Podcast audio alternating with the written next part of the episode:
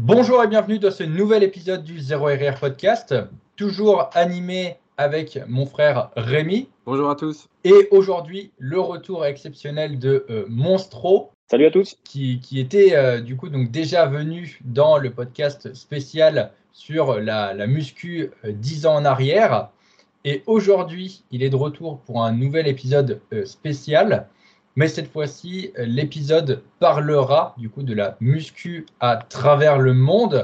On fera un comparatif des salles de sport à travers le monde, de l'alimentation à travers le monde aussi. Pourquoi? Eh bien parce que Monstro est un globe trotteur, il a pas mal euh, voyagé et du coup il bénéficie d'une expérience eh bien, de la muscu à travers plusieurs pays. Et du coup ça peut être intéressant de voir un peu eh bien, comment on peut pratiquer ce sport dans, dans différents pays. Mais... Il faut dire aussi qu'il était extrêmement demandé, puisque euh, à la suite du premier podcast qu'on avait tourné ensemble, on avait eu d'excellents retours et euh, on avait senti que voilà, tu étais redemandé. C'est vrai que ah, quel honneur. Monstro, tu as été énormément redemandé, sachant que le podcast, le premier podcast qu'on a tourné ensemble, il est dans le top 5 des podcasts qui ont été les plus écoutés, que ce soit sur YouTube ou sur, sur Spotify.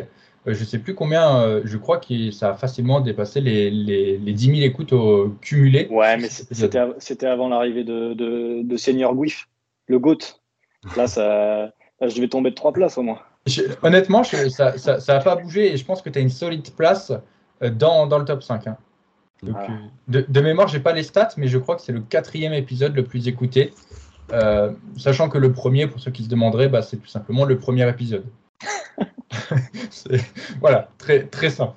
Euh, du coup, avant de parler de ce sujet passionnant, euh, petit sommaire, du coup, on va eh bien euh, parler de plusieurs sujets dans ce gros thème, à savoir du coup, bien sûr, les salles de sport, donc tout ce qui va toucher au prix, à l'équipement, à la fréquentation, aux horaires d'ouverture, etc. ensuite, on parlera de l'alimentation, bien sûr, encore une fois, le prix, de la facilité à trouver les, aliments, le choix des aliments et tout ce qui touche aussi au cheat meal, parce que ça fait aussi un peu partie euh, du quotidien lorsqu'on est à l'étranger et en voyage. On parlera également euh, de euh, tout ce qui touchera au, prix des loyers, etc. Donc tout ce qui sera loyer, ça sera une plus petite partie. À mon avis, les deux grosses parties, ça sera les, premiers, les premiers points. On fera un point aussi sur les moyens de se déplacer, tout ce qui est transport, etc. Et euh, aussi sur tout ce qui est step, parce que c'est facile à faire, euh, parce qu'en fonction du pays où tu es, avec la température, euh, la nuit plus ou moins tôt ou tard, etc., eh bien, il peut y avoir quelques contraintes. Même parfois, il n'y a pas forcément trop d'espace pour, pour marcher, ou alors c'est beaucoup moins agréable. En gros, ça sera l'avis des go muscu à l'étranger. Bien sûr, c'est pas parce qu'on a mis des lunettes aussi qu'on va pas raconter d'anecdotes et de conneries. Exactement. il faut. Non, mais il faut. C'est la base. Et du coup, avant de commencer tout ça, on va faire notre petit rituel. Euh, Monstro euh, va commencer sur son petit récap. Alors, c'est pas obligé forcément d'être un petit récap sur la semaine. Tu peux aussi te présenter parce que du coup, enfin un peu plus parce que euh, la dernière fois, on, t'a présenté, enfin tu t'es présenté comme le gym bro, etc. Tu as présenté un peu ce que tu faisais dans la vie, mais aussi tu peux euh, partager un peu ton, expérience à travers les, voyages que tu as pu faire euh, pour voilà, montrer à, quel point tu as pu voyager dans différents pays et tester la muscu dans euh, différents pays. Ah, ok, ok. Alors, ben, rebonjour à tous. Moi, c'est Robin, Monstro pour les intimes. alors, qu'est-ce que je peux raconter? Ben, Moi, ça fait maintenant une dizaine d'années que je vais à la muscu avec plus ou moins de, de rigueur et de régularité euh, bah, en lien avec le travail, les voyages, etc., comme ça a été un peu dit. Donc, euh, en lien avec ce podcast, euh, mais je développerai probablement plus tard, j'ai eu l'opportunité donc de vivre à la fois en Suède, en Espagne, au Luxembourg, en France bien sûr, et là j'ai déménagé il n'y a pas très très longtemps, il y a moins d'un mois, en Finlande. Donc voilà, j'ai fait de la muscu dans tous ces pays-là. Euh, avec euh, les euh, points positifs, les points négatifs pour bah, tous les sujets qu'on va aborder. Et puis, je ne sais pas si je développe plus là, je pense qu'on y reviendra probablement un peu plus sur les sujets. Et du coup, petit récap de la semaine. Donc, ça fait un tout petit peu moins d'un mois que je suis arrivé donc, en Finlande. Donc, évidemment, première chose qui a été faite, c'est s'inscrire à la salle. Bon, ma, copine qui était là depuis un petit peu avant, parce que c'est elle qui a, qui a bougé pour le travail, moi je l'ai suivi parce que mon travail me le permet. Donc, on avait déjà fait le tour des salles. Elle, elle s'était déjà inscrite dans une salle. Donc, je me suis inscrit dans une très bonne salle à Helsinki qui s'appelle Meyers Gym. Si jamais vous voulez faire, aller faire un tour, c'est une, une vraie salle de muscu un peu old school. Euh, et euh, bah là, du coup, j'ai repris mon entraînement. Je suis en train de prendre mes marques parce qu'il y a plein de machines que j'avais pas euh, précédemment au Luxembourg. Je sors d'une très bonne séance jambes qui m'a bien claqué ma gueule. mais, mais on est là, on est là pour le, pour le podcast et en forme et puis prêt à attaquer, à, raconter de l'anecdote sur, sur tout ça. Voilà pour moi. Est-ce que vous voulez d'autres infos sur la semaine des garçons? Mais très honnêtement, c'est, je pense, c'est un, un, bon retour et une, une bonne mise en bouche. J'ai envie de dire, ça crée ça crée un peu de suspense aussi pour euh, pour euh, pour la suite. Et je pense qu'on va peut-être pas forcément trop épiloguer sur nos retours de semaine, sachant que je pense qu'il y a beaucoup beaucoup de choses à dire sur euh, sur le sujet. Comme ça, on pourra peut-être aussi attaquer un peu plus rapidement le le, le, gros du, du, podcast. Mon frère, je te laisse faire un petit retour sur sur ta semaine de ton côté. Ouais, bah effectivement, pour euh, ceux qui écoutent euh, le podcast régulièrement, j'avais abordé euh, que j'étais fatigué, que je me posais la question de faire une semaine de déload des volumes. Et finalement, bah, je ne l'ai pas faite. Et bah, ça s'est senti quand même cette semaine. Je sens que j'accumule beaucoup de fatigue. Pardon. Donc c'est acté. La semaine prochaine, je prends une semaine de, de dévolume. Je pense que ça va me faire le plus grand bien. Puisque sur ma séance d'hier et d'aujourd'hui, j'ai perdu pas mal de répétitions, j'étais moins dedans, euh, moins en forme, euh, euh, pas forcément de gêne, mais voilà, on sent qu'il y a des tensions musculaires qui qui sont pas là d'habitude. Donc voilà, c'est acté. J'aurais dû faire d'abord ça cette semaine, je n'ai pas fait, donc je reporte ça la semaine pro et, et je m'y tiendrai cette fois-ci. Ok. petit retour aussi, bref, et, bref et concis. Ce qui est bien, c'est qu'on suit les actualités de Rémi au fur et à mesure, au fur et à mesure de ces semaines. Je vais essayer d'être assez bref aussi de, mon côté sur, sur le petit récap. Euh, en ce moment, du coup, je suis en, déficit calorique. Donc, je ne fais pas forcément un, mini cut. Euh, c'est vrai que j'en ai pas forcément parlé dans, mes récaps du, podcast. Mais du coup, donc, mon poids descend euh, extrêmement bien. Là, j'avais décidé de faire deux semaines de diet break, donc avec deux semaines de maintenance calorique, où du coup mon poids est resté stable à 94,1 à peu près kilos durant les, deux semaines.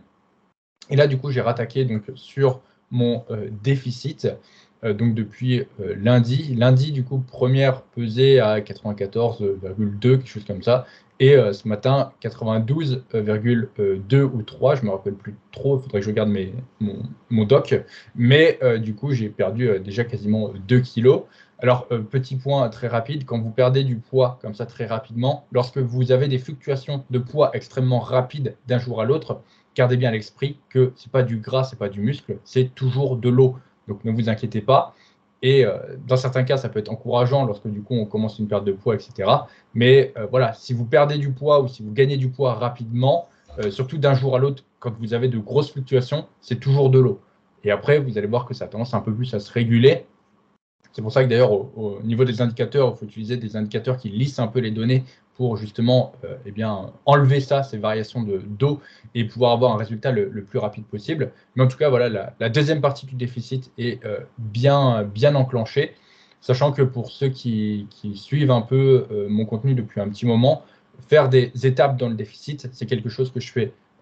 que j'aime bien faire parce que pour moi personnellement ça me correspond très bien faire des phases de déficit en fait, c'est le principe de l'escalier. On fait une phase de déficit, un plateau, une phase de déficit, un plateau, etc.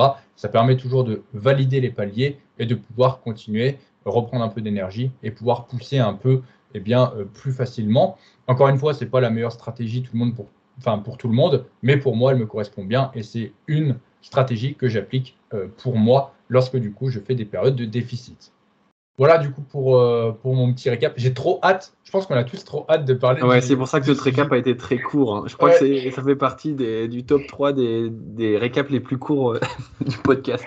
C'est vrai. Normalement, il y a toute la partie aussi repas, alimentation. Je pense qu'on va en parler quand on parlera de l'alimentation, des idées de repas, etc. Parce que je pense qu'on parlera un peu plus de euh, ce qu'on mange à, à l'étranger. C'est vrai que j'en ai pas parlé, mais moi, du coup, j'ai mon expérience de Budapest aussi. Euh, qui va apporter euh, eh bien, du coup, euh, un peu plus de, de, bah, de, matière, on va dire, au, thème. Et je pense qu'on va tout de suite pouvoir attaquer, sachant que Monstro, tu viens d'arriver il y a, il y a un mois, même pas ici. Et on va commencer à parler des salles de sport, parce que clairement, lorsqu'on arrive dans un nouveau pays, dans un nouvel endroit, le, premier réflexe, c'est vraiment de euh, d'aller dans la, dans la, salle de sport la plus proche. De, de mémoire, euh, je suis arrivé à Budapest, il était genre 10 heures euh, à l'aéroport. Hein. À 11h30, je m'étais inscrit. à 11h30, j'avais mon abonnement. J'avais même pas, je savais même pas ce que j'allais manger. Et, euh, et, du coup, j'avais déjà pris mon abonnement. Donc ça, c'était fait. Et je pense que Monstro, c'est pareil pour, pour toi. Moi, j'ai attendu le lendemain, moi. Ah, t'as attendu le lendemain comme ça.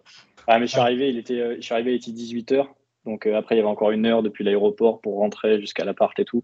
Donc j'ai attendu le lendemain, mais je suis allé m'inscrire le lendemain matin. Ouais, mais du coup, été excusé parce que c'était quand même euh, fin de journée. Bon, là, ça va. Ouais, mais tu, nous avais montré, tu, connaissais la salle. Mais oui, oui. Alors par contre, je sais pas si, je pense que toi, tu avais fait pareil. Quand tu bouges à l'étranger, un truc que tu fais, c'est que les deux, trois semaines, trois mois avant même, euh, tu as déjà fait euh, un benchmark de toutes les salles de la ville. Hein. Tu sais plus ou moins où est-ce qu'elles sont, tu sais plus ou moins les tarifs, quel type de matos ils ont. Et euh, généralement, bon, là, c'était pas vraiment le cas parce que c'était un petit peu la galère pour trouver un appart. Mais parfois, limite, tu choisis ton appart en fonction de, euh, en fonction de là où elle va être la salle, quoi. pour euh, bah, que ce soit le, plus simple possible pour s'y rendre, etc. Quoi. Moi, du coup, à Budapest, j'ai choisi en fait la salle avant la destination. Ouais, voilà. C'est-à-dire que c'est la salle qui a déterminé la, la destination où, où, où je suis allé. Mais t'étais même pas à deux minutes à, pied euh. Non, moi j'étais juste à côté. Et après, en fait, j'ai eu la chance, sur vraiment un coup de bol, de, de trouver le, un logement juste à côté. Mais ça, on en reparlera un, peu plus dans la partie euh, logement. Du coup, Monstro, parle-nous un peu de ton expérience avec, eh bien, du coup, les salles de sport. Déjà, on peut peut-être attaquer sur le premier point qui va être les euh, tarifs. Et je pense que de toute façon, on va donner un peu, on va commencer un peu à parler aussi de l'équipement, etc. Parce que le, tarif sera forcément justifié. Donne-nous un peu du coup, voilà, des informations sur les tarifs des salles que tu as pu euh, tester du coup à l'étranger. Est-ce qu'il y avait des grosses différences entre déjà les différents pays et est-ce qu'il y a des grosses différences avec la, France aussi? Bah, déjà, je vais commencer par ça. La France, donc les salles principales dans lesquelles je suis allé, donc c'était deux salles à Limoges, donc il y avait euh, CBU où euh, c'était environ 35 balles par mois et Iron Gym, ouais, une salle indépendante et Iron Gym qui est aussi une salle indépendante, je dis pas de conneries, où euh, là c'était un peu moins de 30 euros, c'était 29 il me semble à l'époque où j'y étais. Donc voilà, c'est pour donner la base, la base de la base. après, je vais faire dans l'ordre chronologique. Après la France, le premier pays dans lequel je suis allé, c'est la Suède. Et euh, la Suède, la salle de sport dans laquelle on est allé, donc c'est pas vraiment une chaîne, mais quand même un peu une chaîne. C'est euh, une, meuf qui a monté euh, qui a monté une salle de sport qui s'appelle Gymmet. Si jamais vous allez en Suède, les salles de sport là-bas sont, les, les, salles de sport Gymmet sont monstrueuses. donc c'est la salle de sport dans laquelle on est allé. Et là, donc c'était, on avait pris, on avait pris six mois d'un coup. Et je crois que ça faisait l'équivalent de 55 euh, euros par mois. Hmm. Mais en prenant un abonnement de 6 mois, hein. si tu prenais un truc euh, à l'année, euh, du coup, ça revenait moins cher au mois. Je crois que c'était à 40 balles par mois si tu prenais le, truc à l'année. Là, du coup, on avait pris 6 mois direct. Et donc là, ça revenait à peu près à ouais, 55 par là, je pense. je balance en même temps l'équipement parce que ça donne du coup une idée aussi aux gens. la salle a été full équipée, enfin, elle était à 90% équipée Hammer. Euh, avec euh, du Nautilus pour euh, un certain nombre de machines d'isolation, notamment machines d'isolation des épées, carrière d'épaule, leg extension. Il y avait un peu de hoist et, du life fitness. Par contre, toutes les barres et tous les poids, c'était des poids Eleiko. Les haltères aussi, c'était tout Eleiko. Donc, c'était très très bon matos. ensuite, après la Suède euh, il y a eu le Luxembourg. Là, le Luxembourg, on est sur un autre délire au niveau des tarifs. Euh, Luxembourg, euh, parce Luxembourg, ça s'est fait en deux fois. J'y suis allé une première fois. Ensuite, on est parti. Ensuite, j'y suis revenu. Donc, la première fois, la salle dans laquelle j'étais, Donc c'était Factory 4, 90 euros par mois. 90 euros par mois, donc la salle équipée mainly Life Fitness, même quasiment que du Life Fitness. Euh, donc euh, là, euh, l'équipement était ok. Moi, j'aurais pas choisi forcément ces machines-là, mais enfin, c'était quand même, c'était quand même du bon matos. Mais tu es sur du 90 euros par mois, donc voilà, c'est cool. Tu, tu, te dis qu'il faut au moins ça pour justifier, pour justifier 90 balles par mois. après, le truc, c'est que du coup, c'était une salle entre guillemets premium. donc, la partie muscu était importante, mais la partie cardio était aussi bah, un des trucs principaux. Quoi. Il y avait vraiment une salle euh, où tu n'avais que des machines de cardio et tout. Hein, donc, euh, vraiment beaucoup de cardio. Ensuite, il y a eu l'Espagne. Euh, L'Espagne, j'en ai testé deux, on en a testé deux différentes des salles. Il y en a une, c'est une chaîne, putain, j'arrive plus à me rappeler du nom, mais ils étaient équipés en Gym 80. Ok mais euh, pas les machines Gym 80, tu sais, les machines où euh, tu as les poignées pour faire descendre les poids sur la les, les, anciennes, les anciennes Gym Mais euh, ouais, Gym 80, pas, pas, le, pas le top du top. Et ensuite, on a fait une salle indépendante, donc pareil, je me rappelle pas du nom, où là, c'était que des marques chinoises. des trucs inconnus au bataillon. Okay. Mais là, du coup, on était pas mal moins cher. Donc, celle Gym 80, ou qui était équipée en Gym 80, on était sur du 25 euros par mois. Et l'autre, euh, on était sur du 30 euros par mois. Euh, donc après ça, on est retourné au Luxembourg. Donc refactory fort, parce que c'était quand même la meilleure salle en termes d'équipement. Sauf qu'entre-temps, ils avaient augmenté les prix. C'est passé de 90 à 115. Ça commence à faire un ah, bon budget pour la vie Luxembourg aussi. Hein, ah, pour du life ouais mais, ouais, mais quand même. Hein. Ouais, quand, même, bien sûr à côté, il y avait Pain World, qui était aussi une salle de go muscu, mais que nous, on a moins accroché. Euh, il y avait un peu plus de monde et euh, ça s'est pas forcément bien passé. Euh, où là, du coup, tu étais quand même moitié moins cher. Étais, bah, bien sûr. 40, entre 40 et 50 balles par mois. Mais du coup, nous, pour le confort et tout, on avait préféré payer plus. Pour les horaires d'ouverture, plein d'autres trucs, mais du coup, on avait préféré payer plus.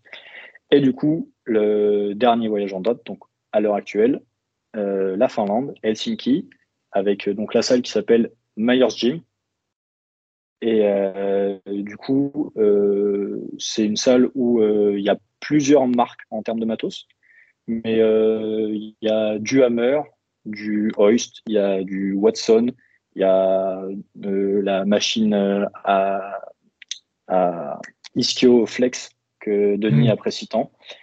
Euh, donc il y a vraiment pas mal de trucs, il y a plein de machines différentes et c'est plutôt des bonnes machines. Il y a la Dong Cybex avec le dossier. Voilà, il, y a une, functional trainer où tu peux régler les bras euh, à l'horizontale et ou enfin en vertical ou horizontal pour euh, ben, vraiment choisir le, meilleur angle que tu peux faire ou que tu veux faire. Donc elle est vraiment très très bien équipée et celle-ci on est sur je dis pas de conneries, je crois qu'on est sur du 35 euros par mois. Ouais, c'est relativement. Honnêtement, par enfin, de ce que tu nous dis, en rapport qualité-prix, c'est la meilleure. Ouais, ouais, c'est la meilleure niveau, euh, enfin, rapport qualité-prix. Euh, ce qu'on peut ajouter aussi, c'est que, euh, je, le rajoute là, mais au niveau des horaires d'ouverture, elle est en 24-24. Ouais. Donc, pareil, ça c'est quand même, c'est quand même pratique. après, là, elle est, donc, nous, on paye, on paye donc 35, mais c'est parce qu'on a choisi le pass matin. Parce que tu as le, pass toute la journée aussi, 24-24. Nous, on est le pass matin parce qu'on s'entraîne le matin. Donc, tu as, accès à la salle de minuit à 15h. Enfin, tu peux quand tu veux entre ces horaires-là. Et en gros, euh, quand tu dis 15h, c'est qu'il faut que tu sois rentré avant 15h. Donc, si tu arrives à 14h59 et que tu finis à 18h, c'est bon, tu sais, genre, il n'y a pas de problème. Il faut que tu sois rentré dans la salle avant 15h. Et euh, du coup, euh, c'est pour ça que du coup, on paye 35 euros. Je crois que c'est 45 si jamais tu prends le pass 24-24. Mais euh, du coup, en Suède, c'était pareil, 24-24. En Espagne, ça ouvrait à 7h30 le matin et ça allait jusqu'à 23h, je crois. Et ça ouvrait à 7h30 le matin. Euh, au Luxembourg, ça ouvrait à 6h et ça allait jusqu'à 22h, je crois, ou 23h. Et euh, après, en France, moi, j'ai arrêté de m'entraîner en France au moment où ils ont commencé à faire les, les, les passes qui te permettraient, qui te permettaient d'entrer avant que le, le staff, euh, le staff soit là. Parce que il me semble qu'en France, avant, tu n'avais pas le droit d'avoir accès aux salles tant que tu n'avais pas euh, quelqu'un à l'accueil euh, d'agréé et tout. Ouais. Donc il y a eu ça pendant un certain temps. quoi. C'est Basic Fit un peu qui a, qui a emmené ça. Hein. je crois qu'ils n'ont pas eu le choix ouais, à cause de Basic. avant, en fait, il n'y avait pas ce, ce, truc libre, libre accès. Il y avait genre zéro salle qui était en, libre accès. Et quand Basic est, arrivé, tout le monde justement pensait que Basic Fit n'allait pas marcher parce qu'il y avait ce truc du il faut absolument qu'il y ait un, professionnel sur, euh, sur les lieux, etc., pour que la salle puisse euh, être ouverte. Et au final, euh, bah, avec Basic, ça a fonctionné. Et après, du coup, ils ont tous mis derrière du libre accès. Mais c'est vrai qu'avant, les, les, horaires de salle, c'était genre 9h, 9h30, je crois, jusqu'à euh, le soir, ça fermait pas, ça fermait assez tôt, quoi. C'était dès que les cours co étaient terminés. ça va 21h, 21h30. Mais il me semble qu'il y a eu une période où en fait, ils ont permis d'ouvrir avant, mais tu avais accès que aux machines guidées, tu n'avais pas le droit au poids libre et ils mettaient des, des chaînes avec des cadenas sur les, sur les, sur les zones où alors ils te mettaient une chaîne pour pas que tu aies accès à la, à la zone à poids libre. Ouais. Il me semble qu'il y a eu une période comme ça, genre entre les deux intermédiaires. entre. C'est vrai. Il y a pas une histoire avec la, dénomination de salle de sport et de euh, machines mises à la disposition des, des, clients? Il n'y a pas une histoire comme ça où mm. justement Basique contourne un peu le truc de euh, c'est pas une salle de sport, c'est plus euh, un lieu où il y a de l'équipement libre accès et du coup il n'y a pas besoin d'un coach alors qu'une salle de sport il faut avoir un coach. Je crois que c'est en fait je crois que c'est uniquement dans le contrat que tu signes au début. Ah, de, mémoire, euh, c'est dans le contrat que tu signes au début. Mais c'est vrai que Monstro a raison. Mais ça, ça vient. En fait, je pense que ce moment où il y a eu la chaîne, euh, donc on avait, euh, on avait accès, par exemple, à partir de, 6 heures aux, salles jusqu'à 23 heures, mettons. Mais effectivement, on n'avait pas accès au poids libre, donc ils mettaient des chaînes et on n'avait que accès, par exemple, aux extensions, aux lecteurs, etc. Et ça, je pense que c'est arrivé justement quand Basique, tu sais, est arrivé en, France, mais que nous, il n'était pas encore dans, dans notre ville. Effectivement, mais c'est clairement les salles commerciales qui, qui ont toujours fait évoluer les choses parce que bah, ça amène une grosse concurrence, comme en termes de, de, prix. En termes de prix aussi, il y a quand même pas mal de, de prix qui ont été revus à la baisse depuis l'arrivée des, des, salles commerciales. Et, euh, et, ouais, les salles commerciales ont fait, enfin, ont fait changer les choses sur beaucoup de, beaucoup de points. Ouais, parce que c'était un peu une, une, bêtise en fait. C'est-à-dire qu'il y avait des espaces qui étaient bloqués ou comme euh, vous l'avez dit, il y avait des chaînes où on ne pouvait pas utiliser les haltères, etc. Mais par contre, on pouvait utiliser des machines euh, type leg extension, leg curl, machin, parce que c'était soi-disant moins dangereux. Et, euh, donc, du coup, euh, c'était ce prétexte-là qui était utilisé. Mais voilà, c'est un peu bête parce que tu peux très bien te blesser sur n'importe quelle machine. Tu mets tes doigts entre deux, deux, stacks de poids et tu, et tu te fais mal. Et, ouais. ouais, mais tu vois, par exemple, tu peux pas rester coincé sous une barre de développé couché. quoi. C'était pour des trucs, c'était pour des trucs comme ça.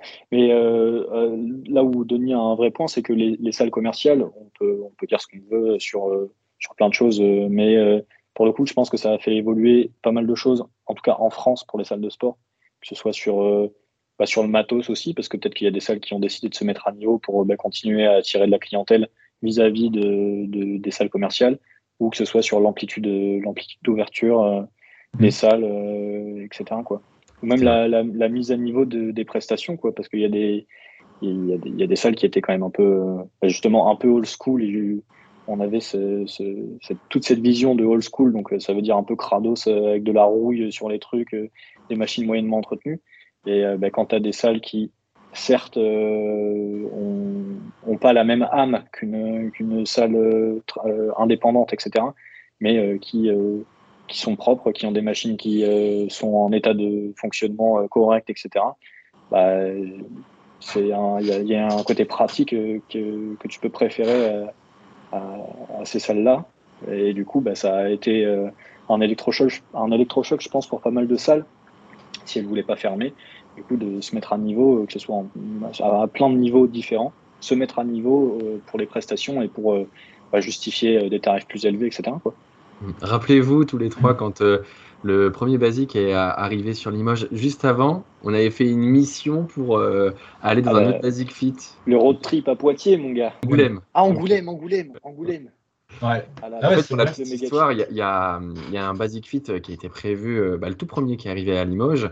Et nous, on s'entraînait dans une salle indépendante. Et bah, forcément, par euh, curiosité, on voulait savoir ce, que, ce que ça donnait. Parce que on nous disait, oui, c'est du super matos, c'est super grand, tout est neuf, machin. Et du coup, bah, on s'est lancé le, le, truc de dire, bon, il y en a un qui a ouvert à 1h30 d'ici, bah, on prend une journée et puis on y va. Et donc, on était parti s'entraîner dans, dans un basique à 1h de chez nous, à 1h30. Et, Et voilà, on avait pu voir euh, bah, ce que c'était euh, le Basic Fit. Et puis après, bah, du coup, on s'était euh, inscrit dans le nouveau qui avait ouvert dans notre ville. Hmm. on avait été dithyrambique, hein, c'était absolument génial. Je pense qu'on en est revenu depuis, hein, mais, mais quand on y était allé, on a dit putain, mais c'est génial. C'est Disneyland. La meilleure salle du monde. La meilleure salle du monde. Non, c'est vrai, c'était ouf. Et du coup, Monstro, toi qui as pas mal voyagé, en termes de. Parce qu'en France, j'ai envie de dire maintenant, la proportion de salles commerciales par rapport aux salles indépendantes est vachement importante. Mais est-ce que c'est la même chose dans, dans tous les pays que tu as fait Ou alors est-ce qu'il y a plus de salles indépendantes que de salles commerciales Ou est-ce que c'est comme en France? Euh, Alors pour le coup, en Suède et euh, en Finlande, il y a aussi beaucoup de chaînes en fait. Il y a vraiment pas mal. Euh, en Finlande, il y a Elixia, il y a Fitness 24-7 et il y a probablement encore une autre salle, euh, enfin une autre chaîne de salles que, que je zappe. Mais euh, il y en a vraiment pas mal. Tu en as, tu sais, dans, je sais pas, quand tu as une gare un peu importante ou quand tu as un centre commercial un peu, un peu fatos, ben, tu as une salle de sport là.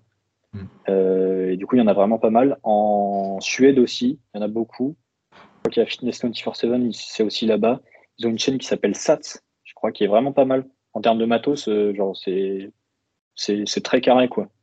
Euh, tu peux tomber sur des salles comme ça où euh, bah, déjà c'est le haut de gamme de Technogym quand il, quand c'est vraiment tout en Technogym, mais tu peux aussi avoir des machines, tu peux aussi avoir des machines Hammer, tu peux avoir des machines Life Fitness. Je pense que ça dépend un petit peu de de parce que comme c'est des chaînes, je sais pas exactement comment ça se passe, mais j'imagine qu'en fonction du gérant, bah, ils peuvent avoir plus ou moins de matos. tout ce qui compte, c'est le, c'est le nom, la, le moyen d'avoir des adhérents, etc. Donc, c'est toute la structure euh, sociale de, l'entreprise, mais du coup, il y en a pas mal. Euh, au Luxembourg, il y en avait pas mal aussi. Donc déjà, au Luxembourg, il y a Basic Fit. Parce que... Oui. Et il n'y a pas de Basic Fit en Finlande ou en Suède. Il n'y en a pas. Euh, mais du coup, il y avait Basic Fit, il y avait Gyms, et il y a une autre salle. Donc en fait, il y a quand même, mainly, il y a des, il y a des salles commerciales. Enfin, c'est, c'est ça qui a le plus.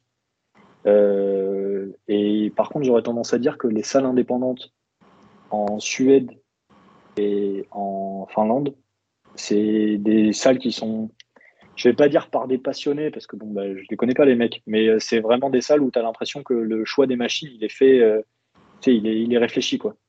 Mm. Ils, ils, font en sorte que, euh, je sais pas s'ils se tiennent au courant ou s'ils vont dans les salons, mais ils essayent d'avoir des, des, bonnes machines où tu sais que tu pourras pas les avoir si tu es dans une salle, dans une salle commerciale.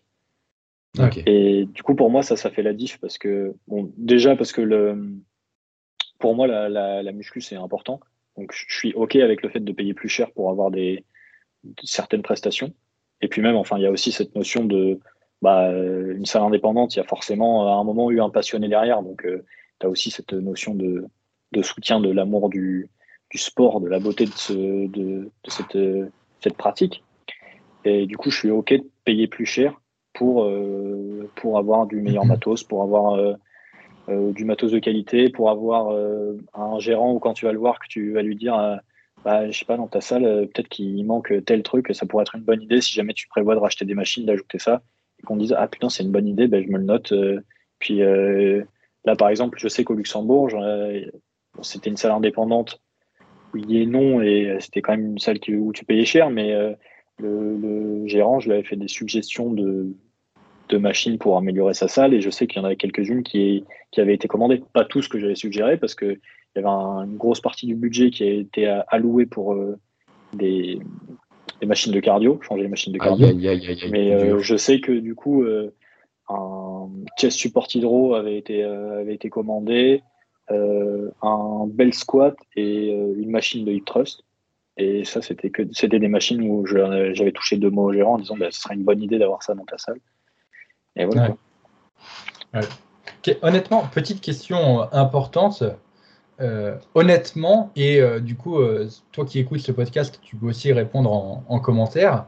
Jusqu'à combien par mois vous serez prêt à payer pour une salle, mais genre la salle parfaite, du style équipée Prime, euh, Nautilus, euh, euh, Arsenal, Nebula, tout ce que tu veux, genre vraiment la, la, salle parfaite, la salle de tes rêves, jusqu'à combien par mois tu serais prêt à mettre, Par exemple, toi, Monstro, après, euh, Rémi, je te poserai la, question aussi. Ça, c'est hyper important parce qu'en fait, dans un monde où, tout est tiré vers le, bas en termes de prix et où aussi le matériel est quand même vachement limité, c'est quand même assez intéressant de, faire ça. Et on ne se le cache pas avec Rémi, nous, notre but, c'est de pouvoir euh, faire une, salle un jour, pouvoir ouvrir une, une salle un jour. Et c'est vrai que euh, bah, malheureusement, on, le sait d'avance que bah, déjà, si tu veux mettre du prime, tu seras jamais au prix d'une salle commerciale. Quoi. Tu pourras jamais être à 20 balles par mois avec du prime. Donc, c'est vrai que bah, déjà, euh, ton avis monstrueux et ton avis Rémi m'intéresse, mais aussi aux personnes qui écoutent ce podcast, euh, n'hésitez pas à le commenter parce que nous, ça peut être ultra intéressant pour notre projet de salle aussi par, par la suite. Exactement. Ouais. Bah, je sais pas, tu veux y aller, Rémi, peut-être? Non, Robin, vas-y, je t'en prie. Ok c'est parce que j'ai beaucoup parlé, je voulais voir si quelqu'un voulait prendre la, place. Euh, ben, moi, je vais quand même dire que c'est quand même à mettre en lien avec ben, pas mal de choses, donc euh, ben, le salaire que vous avez en instant T, le loyer que vous payez et euh, du coup ce que vous êtes prêt à mettre sans vous mettre dans la merde en fait. Mais moi, j'ai la chance d'avoir un travail stable dans lequel je suis depuis un certain temps, où je suis pas mal payé. en tout cas, j'ai pas, j'ai pas de raison de me plaindre spécifique. Donc là, je pense que si vraiment j'avais la salle la salle parfaite qui ouvre euh, dans ma ville, pas très très loin. Euh, moi, j'ai mis, mis 115 balles dans une salle au Luxembourg qui me plaisait pas particulièrement, mais juste qui était mieux que le reste. Donc honnêtement, je pense que si vraiment la salle de la salle de ouf qui ouvre, je suis, je suis prêt à mettre genre euh, au moins 115, peut-être jusqu'à 150, mais plus ça me ferait vraiment mal à la gueule. Mais mais je pense que 150, 150, ça serait mon threshold max que je pourrais mettre dans une salle. Mais en tout cas, je suis dans, l'idée, je suis prêt à payer euh, un, montant significatif pour une bonne salle de sport avec du bon matos, des, une amplitude horaire euh, qui euh, me convient, etc.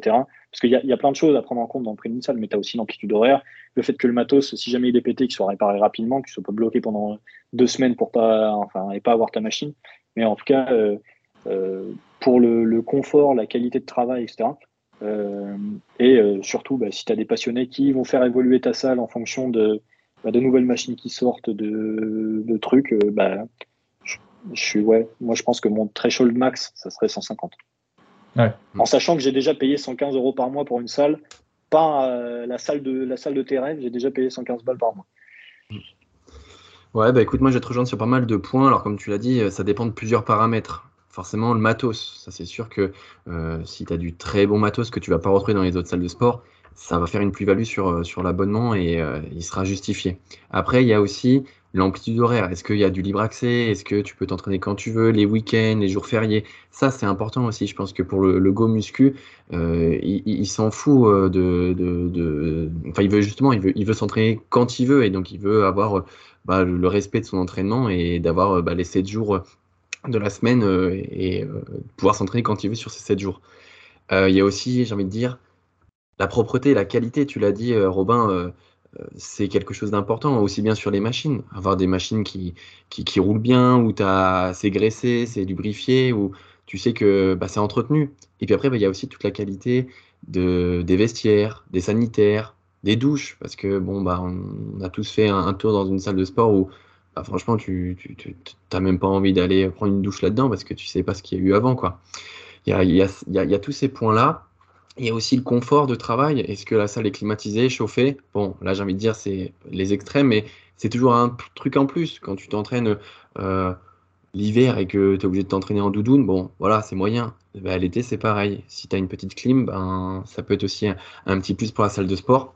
Donc, mis bout à bout, euh, bien sûr que si c'est une salle de sport avec j'imagine tout le matos qu'on aimerait avoir avec Denis dans une salle de sport, où du coup, bah, tu tiendrais pas forcément compte de, des appareils de cardio ou de ce qu'on pourrait retrouver dans des salles un peu premium avec, euh, je sais pas, accès à un sauna, accès à, un hammam ou euh, à, des, à d'autres trucs euh, de, de, ce type-là. Je pense qu'une salle de sport à plus de 80 euros, c'est, c'est, c'est le prix que je pourrais mettre. 100 euros, bien évidemment, parce que par passion, ça me dérange pas de mettre autant. Sachant que là, à l'heure actuelle, je m'entraîne dans deux salles de sport, donc je paye deux abonnements. Et, euh, les, deux abonnements, les deux abonnements mis bout à bout, moi, je, mets plus de, 50 euros par mois dans, une salle de sport. Et s'il y avait une troisième salle où je pourrais m'entraîner et du coup avoir du, du, matos qui serait complémentaire aux deux autres salles, ça me dérangerait pas de payer aussi une troisième salle. Parce que je me dis que c'est aussi ma passion, c'est aussi mon travail et monter jusqu'à 100 euros pour une salle de sport, ok, ça me dérangerait pas. Ouais, c'est assez intéressant tout, tout, ça. Je pense que euh, moi, je vais, je vais, répondre encore une fois. Donc, tout, je pense que le, le prix, euh, tout simplement, peut se justifier de, de, plusieurs façons. Et en fait, on va prendre par exemple les salles de CrossFit. Les salles de CrossFit, c'est extrêmement cher. Hein. Il y a des salles de CrossFit. Nous, dans notre ville, c'est 90 balles par mois pour une salle de, CrossFit. Euh, et dans d'autres villes, j'imagine que c'est bien plus que ça ce qui se passe, c'est que bah, lorsque tu vas dans une salle de CrossFit, euh, tu vas euh, pouvoir faire plusieurs heures par semaine, donc ça sera toujours une heure, mais du coup une heure avec un coach. Et c'est ça qui justifie, on va dire, le prix, c'est que tu seras toujours accompagné. Après, il y a bien sûr euh, des, côtés négatifs, dans le sens où bah, quand les salles de CrossFit sont pleines, parfois il y a des semaines où tu ne veux pas t'entraîner parce que les cours sont pleins et c'est comme ça. Mais à partir du moment où c'est justifié, c'est comme les salles premium dont parlait Monstro. Les salles premium, il y en a énormément. Et euh, c'est euh, souvent extrêmement cher, hein, à 90 balles par mois, ce genre de choses.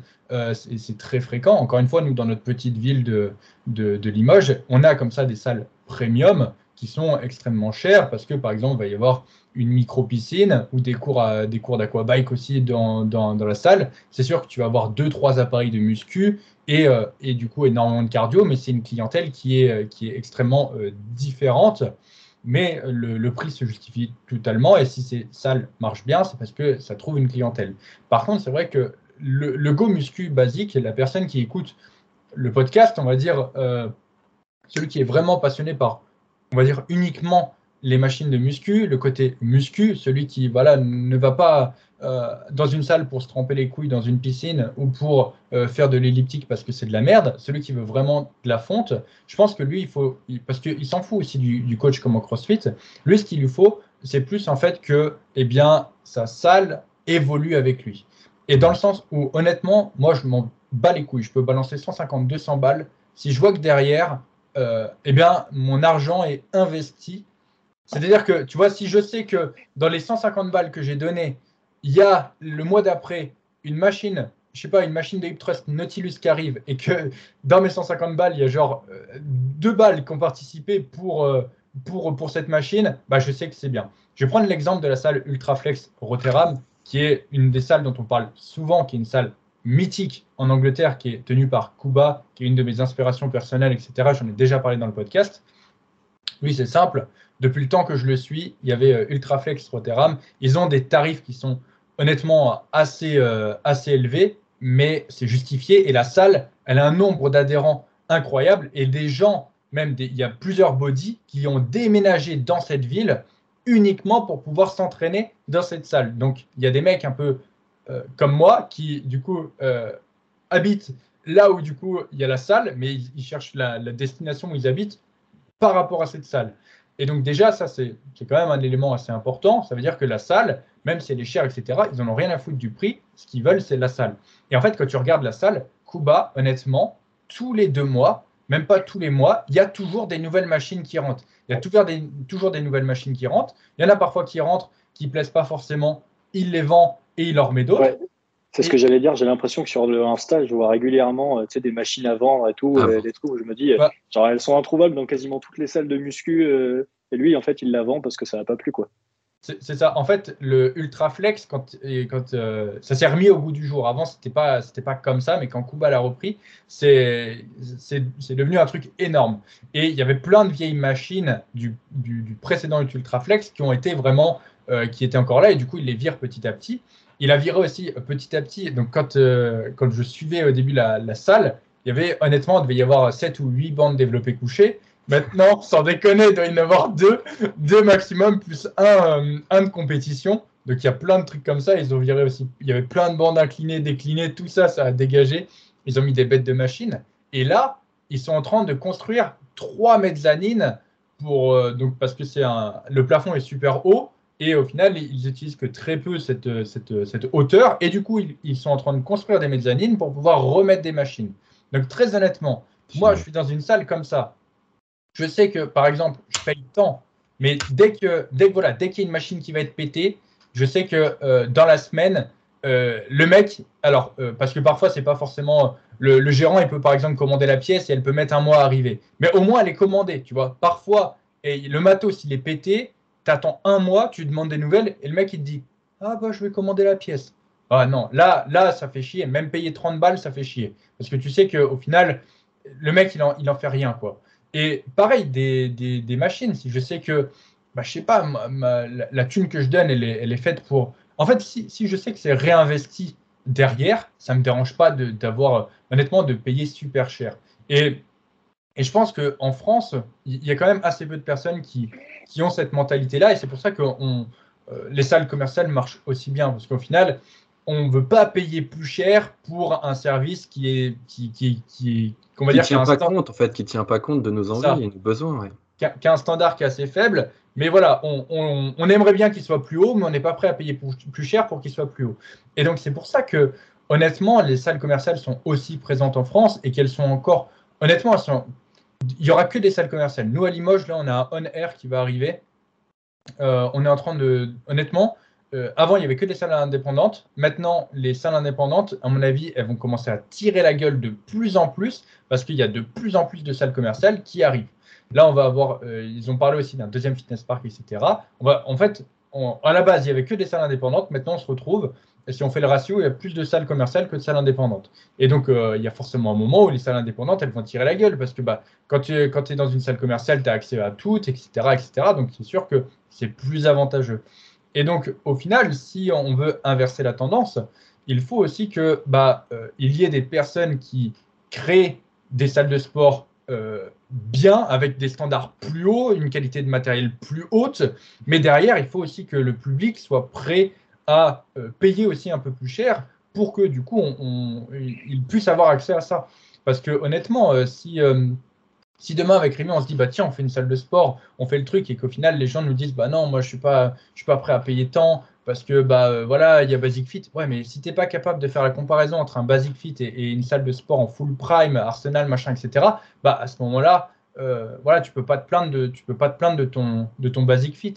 Et tu prends par exemple euh, l'Angleterre. L'Angleterre, ils ont plein de salles commerciales, pure gym, etc. Mais ils ont plein aussi de salles indépendantes. Il y a plein de personnes qui ouvrent des salles indépendantes et pour lesquelles ça marche. Mm. Et, et, et ça, du coup, en France, nous, c'est le contraire nous, il n'y a, y a plus aucune salle indépendante qui, ouvre. Aujourd'hui, quand une salle ouvre, c'est soit un franchisé, soit une salle commerciale. Et en final, on est en train de tuer tout ça. Et il y a un moment où il sera plus du tout possible de pouvoir ouvrir une bonne salle de sport en France. Et après, c'est, je pense que c'est dans la mentalité. Moi, je vais prendre mon expérience personnelle à Budapest. Budapest, il y avait clairement des salles partout. C'est-à-dire que j'habitais un endroit, donc j'avais la salle euh, j'avais la, salle, le Cité Gold Gym, qui était littéralement à deux minutes. Sauf que tous les jours, quand je faisais mes steps, je passais à côté d'une vingtaine de salles. Sans déconner, il y avait juste à, marcher un peu. Dans un rayon de, de, deux cas steps autour de chez moi, j'avais trois ou quatre salles. Et il y avait, honnêtement, il y avait, il y avait, des, il y avait des chaînes. Hein. Mais les chaînes, ce n'était pas forcément celles qui, Enfin, elles étaient pleines, les salles. Mais euh, tu vois, c'était pas. Les salles indépendantes marchaient aussi très bien.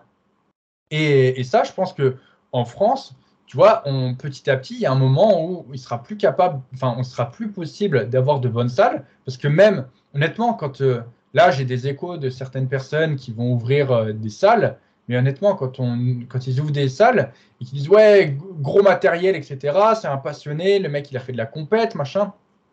Le gars, mais du Watson. Enfin, ok, mais c'est bien le Watson, mais si tu veux une vraie salle, si tu veux une vraie salle avec du bon matériel, tu pourras jamais avoir tout sur la même marque. C'est-à-dire qu'il va falloir forcément faire des, il va vraiment falloir faire des mix. Il va vraiment, parce que sinon, en fait, je l'ai déjà dit euh, plusieurs fois, mais en fait, il n'y a pas une marque qui fait que des bonnes machines. Pas une marque qui fait que des bonnes machines. Donc, en fait, et, du coup, tu, pars du principe que bah, tu fais un truc avec des machines de ouf, sauf que quand tu te rends compte, que tu vas dans la salle, que tu es vraiment full Watson et que le mec il te vend ça comme une salle de body, bah, tu es un peu déçu. Tu es un peu déçu parce que tu te retrouves avec full Watson, c'est tout. Et au final, c'est comme quand tu vas dans un Basic Fit. Quand tu es full Matrix, bah, il y a des bonnes machines Matrix, il y a des mauvaises machines Matrix, et, euh, voilà, tu fais avec. Donc, donc ouais, c'est le, prix que euh, les gens sont capables de mettre dans une salle de sport et la mentalité que les gens ont, par rapport à ça, c'est aussi un peu ce qui va déterminer, à mon avis, le futur des salles de body en France dans, voilà, dans les prochaines années. Parce que pour rebondir un petit peu sur ce que dit Denis, l'idée derrière le, mot adhérent, c'est pas juste de consommer euh, ce qu'il y a sur la salle de sport, c'est aussi de le rendre acteur quelque part. C'est lui dire bon bah voilà, t'es dans une salle de sport, toi qu'est-ce que tu aimes, qu'est-ce que tu aimes pas, qu'est-ce que tu voudrais dans ta salle de sport? Et ça, rien que ça, de prendre en considération, écouter l'adhérent, eh bien c'est ce qui fait vivre ta salle de sport. Et avec Denis, si un jour on a une salle de sport, évidemment qu'on tiendra compte de ce que voudra l'adhérent. Donc il y aura des sortes euh, voilà, de, de, boîtes à idées, des choses de. Enfin voilà, on écoutera vraiment. C'est important, je pense que toutes les salles de sport devraient fonctionner de cette façon-là. Alors, je, dis euh, sans prétention, bien évidemment, mais c'est un peu ce côté un peu aseptisé qu'on retrouve dans les salles de sport commerciales où justement, tu as du matos, mais les gens euh, ne se sentent pas impliqués et vont utiliser que les un quart, la moitié peut-être des, machines de, la salle de sport. Bah, voilà, le, gars qui est vraiment euh, à fond dans la, la, salle de sport comme nous, en musculation, qui cherche l'optimisation, bah, ce qu'il veut, c'est utiliser 100% de la salle de sport. C'est pas se dire, putain, je vais dans une salle de sport, mais je vais utiliser que, que, un quart du matos, quoi. Et la deuxième chose aussi, c'est parce que tu as parlé, Denis, d'avoir de, une diversité des machines dans la salle de sport, enfin dans, un, dans un gym. Et euh, ça me fait penser à, Pierre qui, qui, nous écoute, qui lui a un petit studio de, de, musculation et il n'a pas beaucoup de place et il fait une rotation sur ses, sur ses machines. Alors, euh, il, tient compte justement de, des personnes qui, qui consultent, enfin qui, qui, prennent du coaching avec lui. Et il change régulièrement ses, machines. Donc là, il, il, a, il a racheté euh, régulièrement, il n'y a pas longtemps là, du, nouveau matos euh, parce qu'il avait un pendulum justement euh, qui était trop lourd pour ses adhérents et donc du coup là il change son matos et enfin, régulièrement il change, il change, il change, il renouvelle et il tient compte voilà, de, ce que veulent ses, suivis. Donc voilà un petit clin d'œil à Pierre. Mm. Pierre qui nous a vendu d'ailleurs le, combo euh, incliné et pull down pour la salle Espace Forme où on, s'entraîne, donc on lui, passe, on lui passe le bonjour. Effectivement, il faudrait plus de personnes comme lui.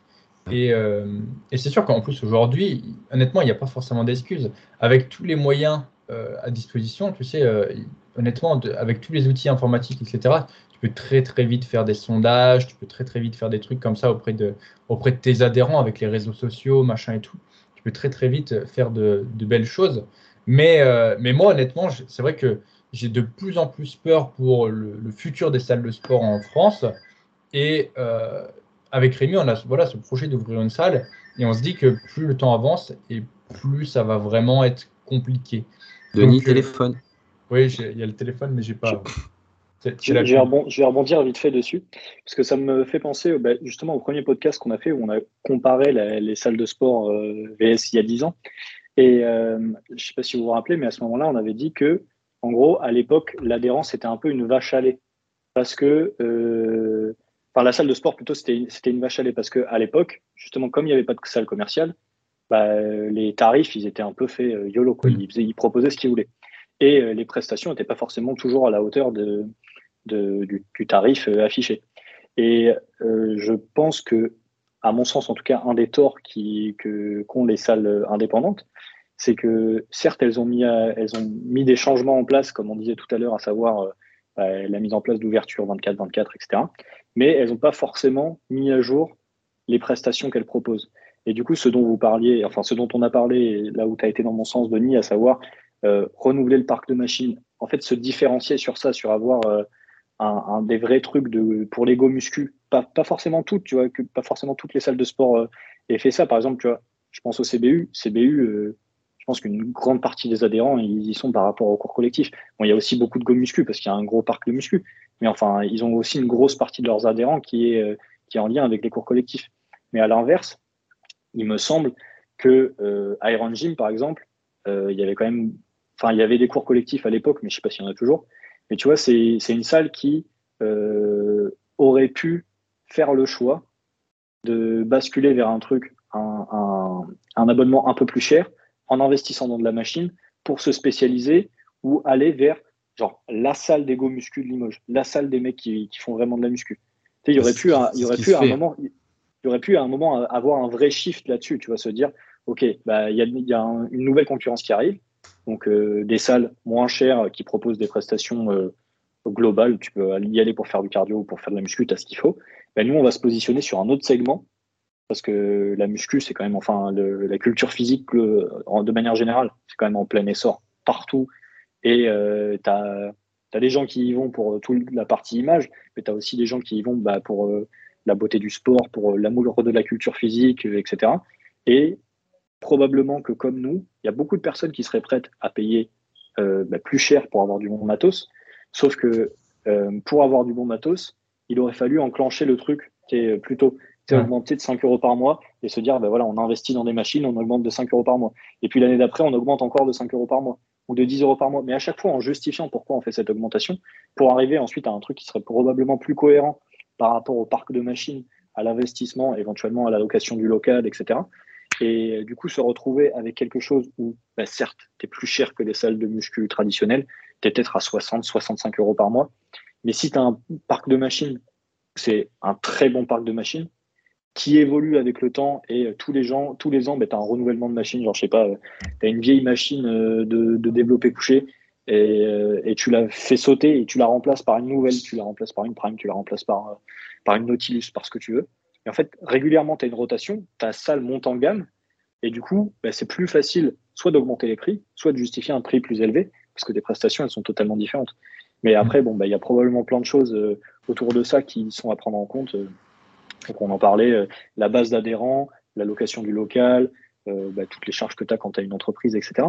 Mais euh, ça aurait pu être un choix qui a été fait et j'ai l'impression que, en tout cas à Limoges, Rémi avait l'air de dire que c'était le choix qui avait été fait par, Iron Team. Justement, est-ce que, le, est que le switch il a été fait suffisamment genre violemment, tu vois? Est-ce que ça n'a pas été genre remplacer une presse Matrix par une presse Technogym bah, en vrai, j'ai rien, contre, rien contre les presses technogym, hein. mais euh, tu vois, si tu te dis genre, je veux faire une montée en gamme, je veux vraiment toucher les go muscu, bah, aller sur un truc où tu te dis genre, euh, tu vas titiller un tout petit peu plus le, le rêve du go muscu. Tu, vas lui chercher une machine Prime, tu vas lui chercher une machine de Nautilus, tu vas lui chercher un truc où euh, bah, il va pas l'avoir ailleurs, tu vois. Juste pour titiller l'intérêt, quoi. Je pense que les deux salles sur Limoges, la Iron Gym, tu en parlais, ils ont fait le choix justement d'arrêter les cours collectifs et de mettre une salle 100% body où ils ont remis du matériel et voilà, ils renouvellent de temps en temps. Et Spaceform, c'est pareil en fait, euh, ils achètent, euh, bon, avec parcimonie, on voudrait toujours plus, mais ils achètent de temps en temps des, nouvelles machines. Là, je sais qu'ils ont rentré une machine une Trust Matrix. Bon, c'est clair, c'est une machine Trust, c'est pas la meilleure, mais c'était aussi une demande de la clientèle et ils l'ont obtenue. Donc euh, voilà, ça vient, mais on, aimerait toujours plus, bien évidemment. En fait, je pense que le gros problème, c'est que le modèle économique des salles de sport, en fait, ce qui rapporte le plus d'argent aux salles de sport, c'est les gens qui payent un abonnement et qui ne viennent pas. En fait, c'est ça le truc. Aujourd'hui, si tu ouvres une salle de sport, euh, si on ouvre une salle de sport euh, full prime, Arsenal, Nautilus, tout ce que tu veux, la clientèle qu'on va faire venir, enfin qui va venir dans cette salle, parce que déjà forcément, bah voilà, on ne sera pas à 20 balles par mois, mais forcément, en fait, ce qui va se passer, c'est que c'est des gens qui vont venir s'entraîner, c'est des gens qui viendront 6, euh, enfin 5, 6 fois par semaine, tu vois. Et donc eux, c'est honnêtement, on va pas se le cacher, c'est des gens qui ne sont pas rentables pour, pour une salle de sport. Ce qu'il faut, c'est des gens qui payent un abonnement et qui ne viennent pas. Donc c'est ça le véritable modèle économique d'une salle de sport. Donc si toi aujourd'hui tu décides de faire une salle de sport haut de gamme et que tu pars du principe que les gens vont venir, déjà c'est sûr qu'il ne faut pas que tu sois, eh bien, euh, voilà, il faut que ton service soit irréprochable. Mais en plus de ça, ça demande, bah tu peux pas te permettre d'avoir juste un, local qui fasse 500 mètres carrés. Parce que 500 mètres carrés, si tu mets 100 adhérents qui viennent tous les jours, bah désolé, mais ça va, euh, ça, va très très vite être, saturé. Et, du coup, en fait, tu peux tu peux pas juste vivre avec, euh, avec 100 adhérents. Du coup, tu fais quoi? Tu montes le prix. Mais même en montant le prix, tu vois, il va falloir, bah, pour ne serait-ce qu'atteindre l'équilibre, il va te falloir, eh bien, voilà, soit que tu mettes des prix ultra chers, soit que du coup, tu, tu, puisses avoir, bah, du coup, un, un, nombre d'adhérents plus élevé, mais du coup, là, ça va coincer avec la place, etc. Donc, c'est ça aussi le truc, c'est que le modèle économique des salles de sport, et pour qu'une salle de sport soit rentable, c'est extrêmement compliqué. Les salles de sport, elles l'ont bien comprise, enfin les salles de sport commerciales, elles l'ont bien comprise, c'est qu'avec des prix bas, eh bien, il y a des personnes qui s'inscrivent et qui ne viendront jamais. Moi, je me souviendrai toujours, lorsque je travaillais à Basic, avant que du coup le club s'ouvre où je travaillais, il y a eu des, des. Et en fait, lors des préinscriptions, les gens venaient, ils payaient les frais d'inscription et je crois le, premier mois. Et ensuite, du coup, ils n'avaient pas de carte, ils n'avaient rien. Il fallait qu'ils viennent du coup lors de l'ouverture chercher leur carte et c'était bon. Et honnêtement, j'ai travaillé trois ans et au bout de trois ans, j'avais encore des personnes. Quand parfois je tapais un nom que je recherchais, je tombais par exemple sur le prénom d'une personne qui avait été en préinscription et je voyais qu'à côté, elle n'avait pas de numéro de carte. Et quand je regardais, ouais, c'est ça, préinscription, et elle n'était jamais venue chercher sa carte et je voyais que tous les prélèvements étaient passés. Ça veut dire que la meuf, elle était venue ou le mec était, était venu en prescription s'inscrire parce qu'il y avait la hype de Basic Fit, etc. et elle n'était jamais venue. Et il ne faut pas se mentir, mais si tu trouves qu'aujourd'hui, il y a beaucoup de monde dans ton Basic Fit euh, qui s'entraîne, dis-toi qu'il y en a au moins le triple ou le quadruple qui payent et qui ne viennent pas. Et c'est sûr que avoir une bonne salle de sport où tu pars du principe que tous tes adhérents viennent avec du matériel de ouf, suffisamment d'espace pour accueillir tout le monde, euh, de l'entretien, etc. Et eh ben honnêtement, mais honnêtement, je suis même pas sûr qu'à 50 balles par mois, tu puisses proposer ce genre de service, même à, même à 60. Honnêtement, les, gens ne se rendent pas compte. Et du coup, c'est sûr que bah, quand tu es avec ton 20 balles par mois de, de Basic Fit, c'est extrêmement compliqué de dire putain, je vais mettre le triple dans une salle. Et en plus, ah, il y a forcément un moment où, tu vois, si tu veux que la, il y a un moment, si tu veux que la salle elle évolue, il va falloir quand même qu'il y ait du monde, tu vois. Et s'il y a du monde, ça veut dire tourner sur les machines, etc. Et les gens n'aiment pas tourner sur les machines. Donc, il y a plein de trucs comme ça. Donc, en gros, ce qu'il faut, c'est avoir une salle qui fasse 3000 mètres carrés avec, c'est ça, genre avec euh, bah, plein de machines. Au final, trop de machines, j'ai envie de dire, pour que ça puisse fonctionner et que, et que tu puisses. C'est, il faut pas un leg extension, il en faut six. Tu vois, c'est. Non, mais c'est vrai. J'abuse. Mais honnêtement, si tu veux vraiment que ton truc puisse correspondent à tous les critères. Dans ma salle à Budapest, il y avait 5 legs extensions. Honnêtement, il y avait 5 legs extensions. Toi, il y en a 4 monstro. J'avais 5 legs extensions et honnêtement, c'était toujours la guerre pour en avoir un.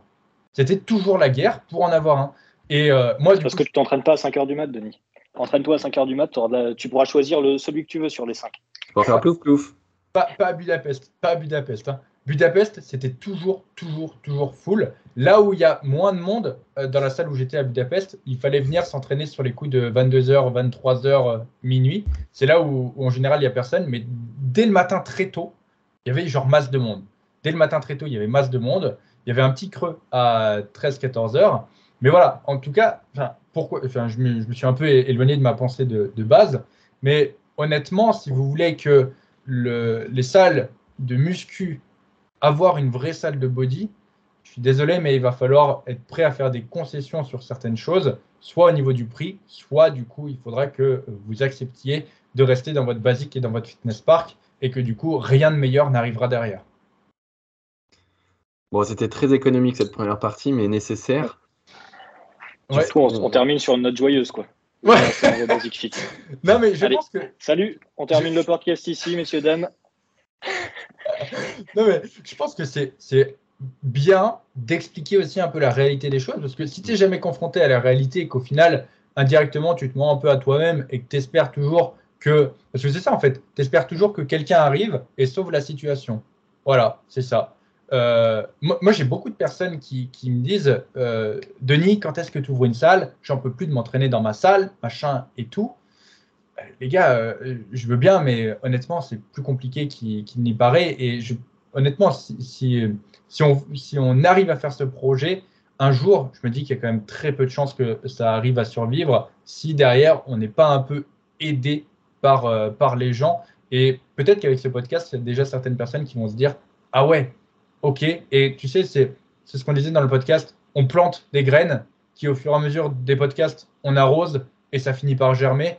Et peut-être que voilà, les personnes qui vont écouter ce podcast, elles l'écoutent maintenant. Et je euh, je sais pas, 2024, 2025, je sais pas quand on, on, va ouvrir une salle, peut-être 2030, mais un jour ça arrivera, c'est une certitude. Mm. Bah, peut-être que la graine, elle aura germé et qu'à ce moment-là, on pourra avoir de vraies salles de body en France. C'est la première métaphore du podcast. la graine qui germe, c'est bon, putain. après, pour, après, pour nuancer, parce que euh, on veut pas non plus cracher sur la gueule des fitness parks et des basic fit, il y a quand même de quoi bien s'entraîner dans ces salles de sport. C'est juste que ici, encore une fois, c'est le podcast de l'optimisation. Oui, c'est ça. Mais je pense qu'on va peut-être recentrer le débat parce qu'on a. Oui, oui, oui, parce qu'il faut qu'on avance sur les parties. Mais c'était hyper intéressant.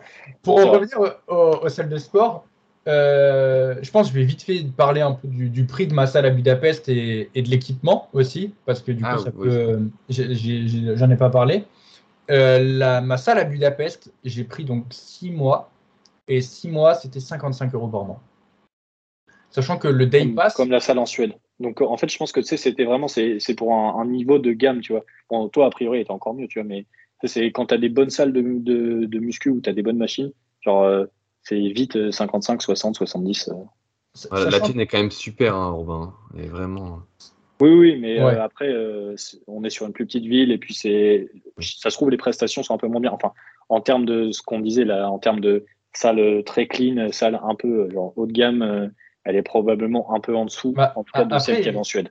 Après, ce qu'il faut comparer, c'est le salaire moyen aussi des habitants. Aussi, aussi, clairement. Parce que, honnêtement, 55 euros par mois pour Budapest, c'est énorme. Euh, honnêtement, c'est énorme. C'est comme si tu payais en France 150 euros une salle par mois. Hein. je pense que euh, tu vas faire le lien après avec l'alimentation, parce que Budapest, c'est vrai que c'est peu cher. Bah, en fait, euh, c'est vrai que à Budapest, le coût de la vie est extrêmement bas, que ce soit les loyers, etc. Et quand vous voyez le prix d'une salle de sport et quand vous voyez le monde qu'il y a en salle de sport, c'est là que tu te rends compte que les gens sont prêts à, mettre une grosse partie de leur salaire pour avoir accès à une salle de sport. Et alors, bien sûr, ils ont très certainement, la plupart ont des réductions avec leur travail, etc. Ça fonctionne souvent comme ça, de ce que j'ai compris en, Hongrie. Mais il n'empêche que, très honnêtement, c'était 55 euros par mois pour, euh, pour 6 mois et ils ont augmenté leurs tarifs pendant que j'étais là. Et euh, alors, j'ai pas forcément regardé, mais ils l'ont mis sur leur, euh, sur leur Insta. Et euh, je pense que ça a dû prendre au moins 10 balles. Donc, on est passé à 65 euros par mois sur, sur du coup l'abonnement de, de, 6 mois.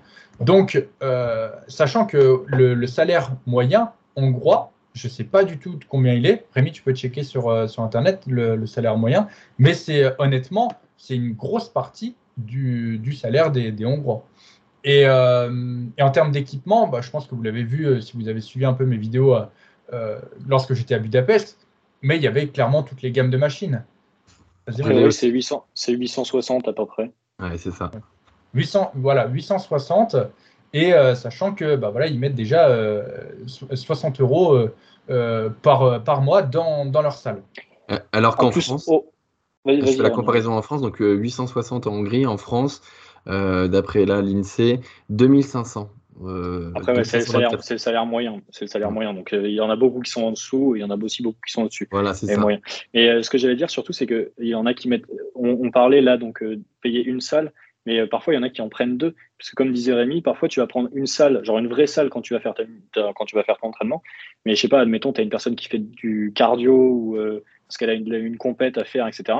Il y a aussi pas mal de personnes qui prennent une salle en plus, genre une salle low cost qui est juste à côté de chez eux, euh, pour aller faire leur cardio après. Hein. Donc parfois, mm. tu payes deux salles euh, juste par, pour le côté pratique. Parce que tu vois, si, la, si ta salle de muscu, elle est à l'autre bout de la ville et que du coup, tu dois faire 30 minutes de bagnole et qu'après ta journée de boulot, bah, tu veux pas te refaire 30 minutes de bagnole, enfin du coup, euh, une heure aller-retour pour aller, pour aller faire ton cardio, tu vas prendre la salle qui est juste à côté de chez toi, qui a 5 minutes, parce que de toute façon, tu t'en fous, tu as juste besoin d'un tapis. Quoi.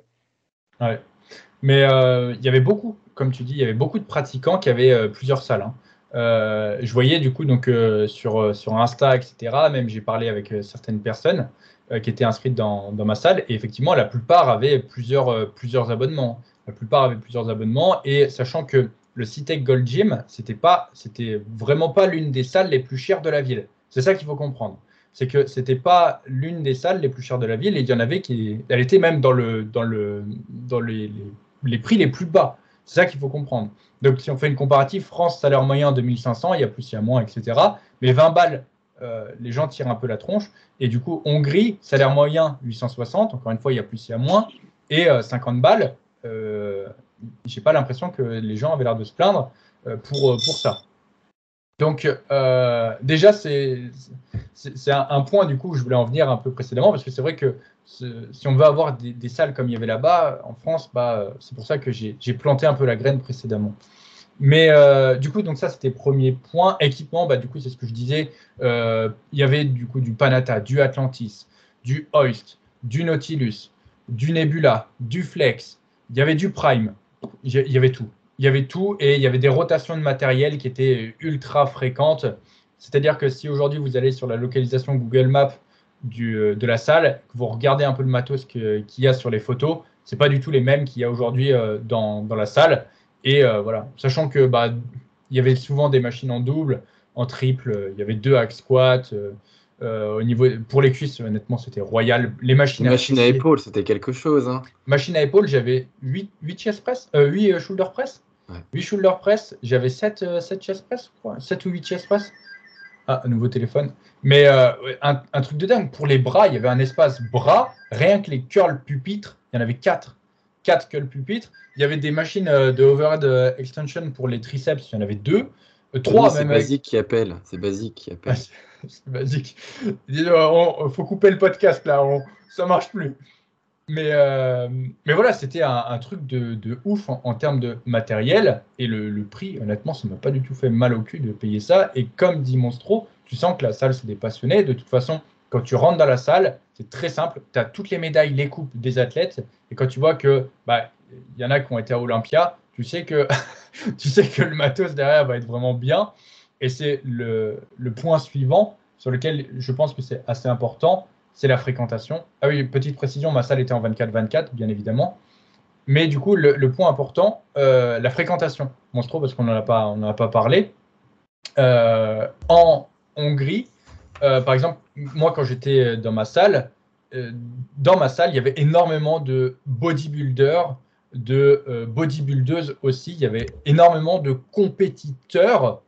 Et au final, il y avait aussi des personnes, on va dire, qui n'étaient pas euh, dans la compétition, mais euh, alors c'était bien sûr la majorité, mais par exemple en, en, France, le nombre de fois où j'ai croisé des compétiteurs dans, dans, la salle de sport, tu prends Espace Forme, j'en ai jamais croisé. bon, quand on était à, à, CBU, bon, il y avait Sam Baptiste, etc. Mais c'était l'ancienne époque, quoi. Mais aujourd'hui, tu vas dans un Basic Fit, tu vas dans n'importe quel Basic Fit de Limoges, tu croises pas un compétiteur. Là, honnêtement, euh, c'était, tu t'entraînes, si tu ne croises pas une vingtaine de compétiteurs pendant ta séance, minimum, hein, euh, eh bien, il y a un problème.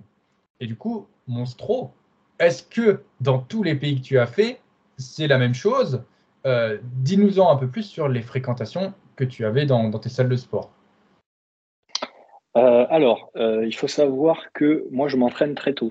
parce que je m'entraîne avant de commencer le taf. Je commence le taf vers entre 8h et 8h30, donc je m'entraîne tôt. Euh, là, pour vous donner une idée, je suis à la salle avant 6h le matin. Donc, euh, et c'était pareil quand j'étais en Suède, c'est pareil en, au Luxembourg. C'était pas pareil en Espagne parce que la salle ouvre à 7h30. Donc là, c'était plus compliqué. Euh, mais du coup, on va dire que je souffre pas, mais du coup, je croise pas beaucoup de monde à la salle. Mmh. par contre, ce que je peux dire, c'est que sur la Suède et la Finlande, les gens que je vois le matin, c'est les gens qui se la donnent à la salle. Genre vraiment, il n'y euh, a pas beaucoup de RIR. Euh, et euh, dedans, il y en a probablement qui font de la compétition. Je sais que là, dans la salle dans laquelle je suis, il y a au moins une personne qui a fait plusieurs Olympias en bikini. Mm. Donc chez les femmes en bikini. Peut-être qu'il y en a d'autres dans d'autres dans d'autres KT. Euh, mais il y, a, quand même beaucoup de gens qui font de la compétition.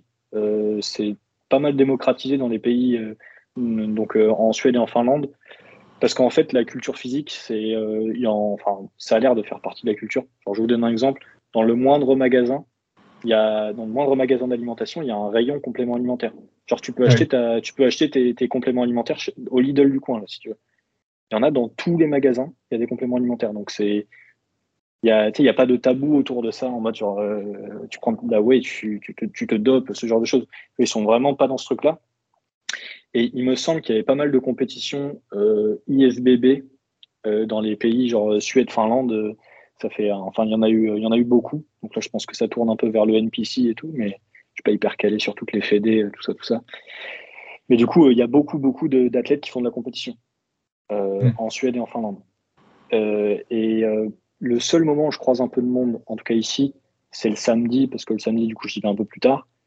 Et franchement, si, si les gens que je croise, ils font pas de la, ils font pas de la compétition, ils devraient. Parce que putain, j'ai vu de ces trucs, euh, j'ai vu des titans, mon gars. Euh, euh, Sam et Baptiste, ils, faisaient, ils, feraient, presque petit à côté, tu vois. En termes de ratio, pas forcément en termes de, de tu sais, en termes de taille et tout, parce que c'était quand même des, quand même des très très beaux bébés. En plus, c'était des grands gabarits, mais tu as, vraiment des, as, des trucs, c'est des, avions, quoi. Mm. Et je crois que samedi dernier, j'ai vu la personne la plus sèche que j'ai vu de ma vie. Euh, ah franchement, j'ai vu un truc. Euh, donc, euh, le mec était relativement petit. Franchement, tu petit et trapu. J'ai jamais vu quelqu'un d'aussi rond et d'aussi sec. c'était assez impressionnant. Le, moindre, à chaque, fois qu'il bougeait un truc, tu voyais les fibres et tout. Tu voyais que la peau était très très fine. C'était assez, assez incroyable. en Espagne, j'ai vu personne. Et pour le coup, l'Espagne, ça m'a vraiment fait penser à la France parce que du coup, ben, j'y allais quand même le matin. C'était juste que mes entraînements étaient très très courts. Mais euh, tu sais, euh, on en avait parlé euh, à la salle de sport le matin. Tu as beaucoup de vieux, genre des mm. vieux qui viennent et qui vont, qui viennent là à moitié pour pour catch up. Tu vois, ils viennent pour discuter, ils se prennent un petit café, ils vont faire 5 minutes de cardio, ils font deux pompes et 5 minutes de tirage vertical et puis ça, ils ont fini leur. Eh ben en Espagne, le matin, c'était ça. Tu voyais toujours les mêmes personnes, et c'était ça. des personnes, personnes d'un certain âge, quoi qui venait avant qu'il fasse trop chaud, euh, qu'il fasse trop chaud dans la salle. Mais euh, par contre, euh, Finlande, Suède, du gros gros muscu et je pense que ça commence très tôt et ça finit très tard. Là, il y a des, il y a, des, il y a des personnes qui ont, franchement, je pense, facile 50, 60 ans. c'est des Michael Earn, tu vois, c'est des trucs, laisse tomber quoi. Et euh, après, euh, pour le coup, la, le Luxembourg, euh, il y a des gens qui sont très réguliers, mais tu vois que c'est des gens qui se font ça pour être, en, pour être bien dans leur corps, mais pas vraiment de go muscu. Quoi.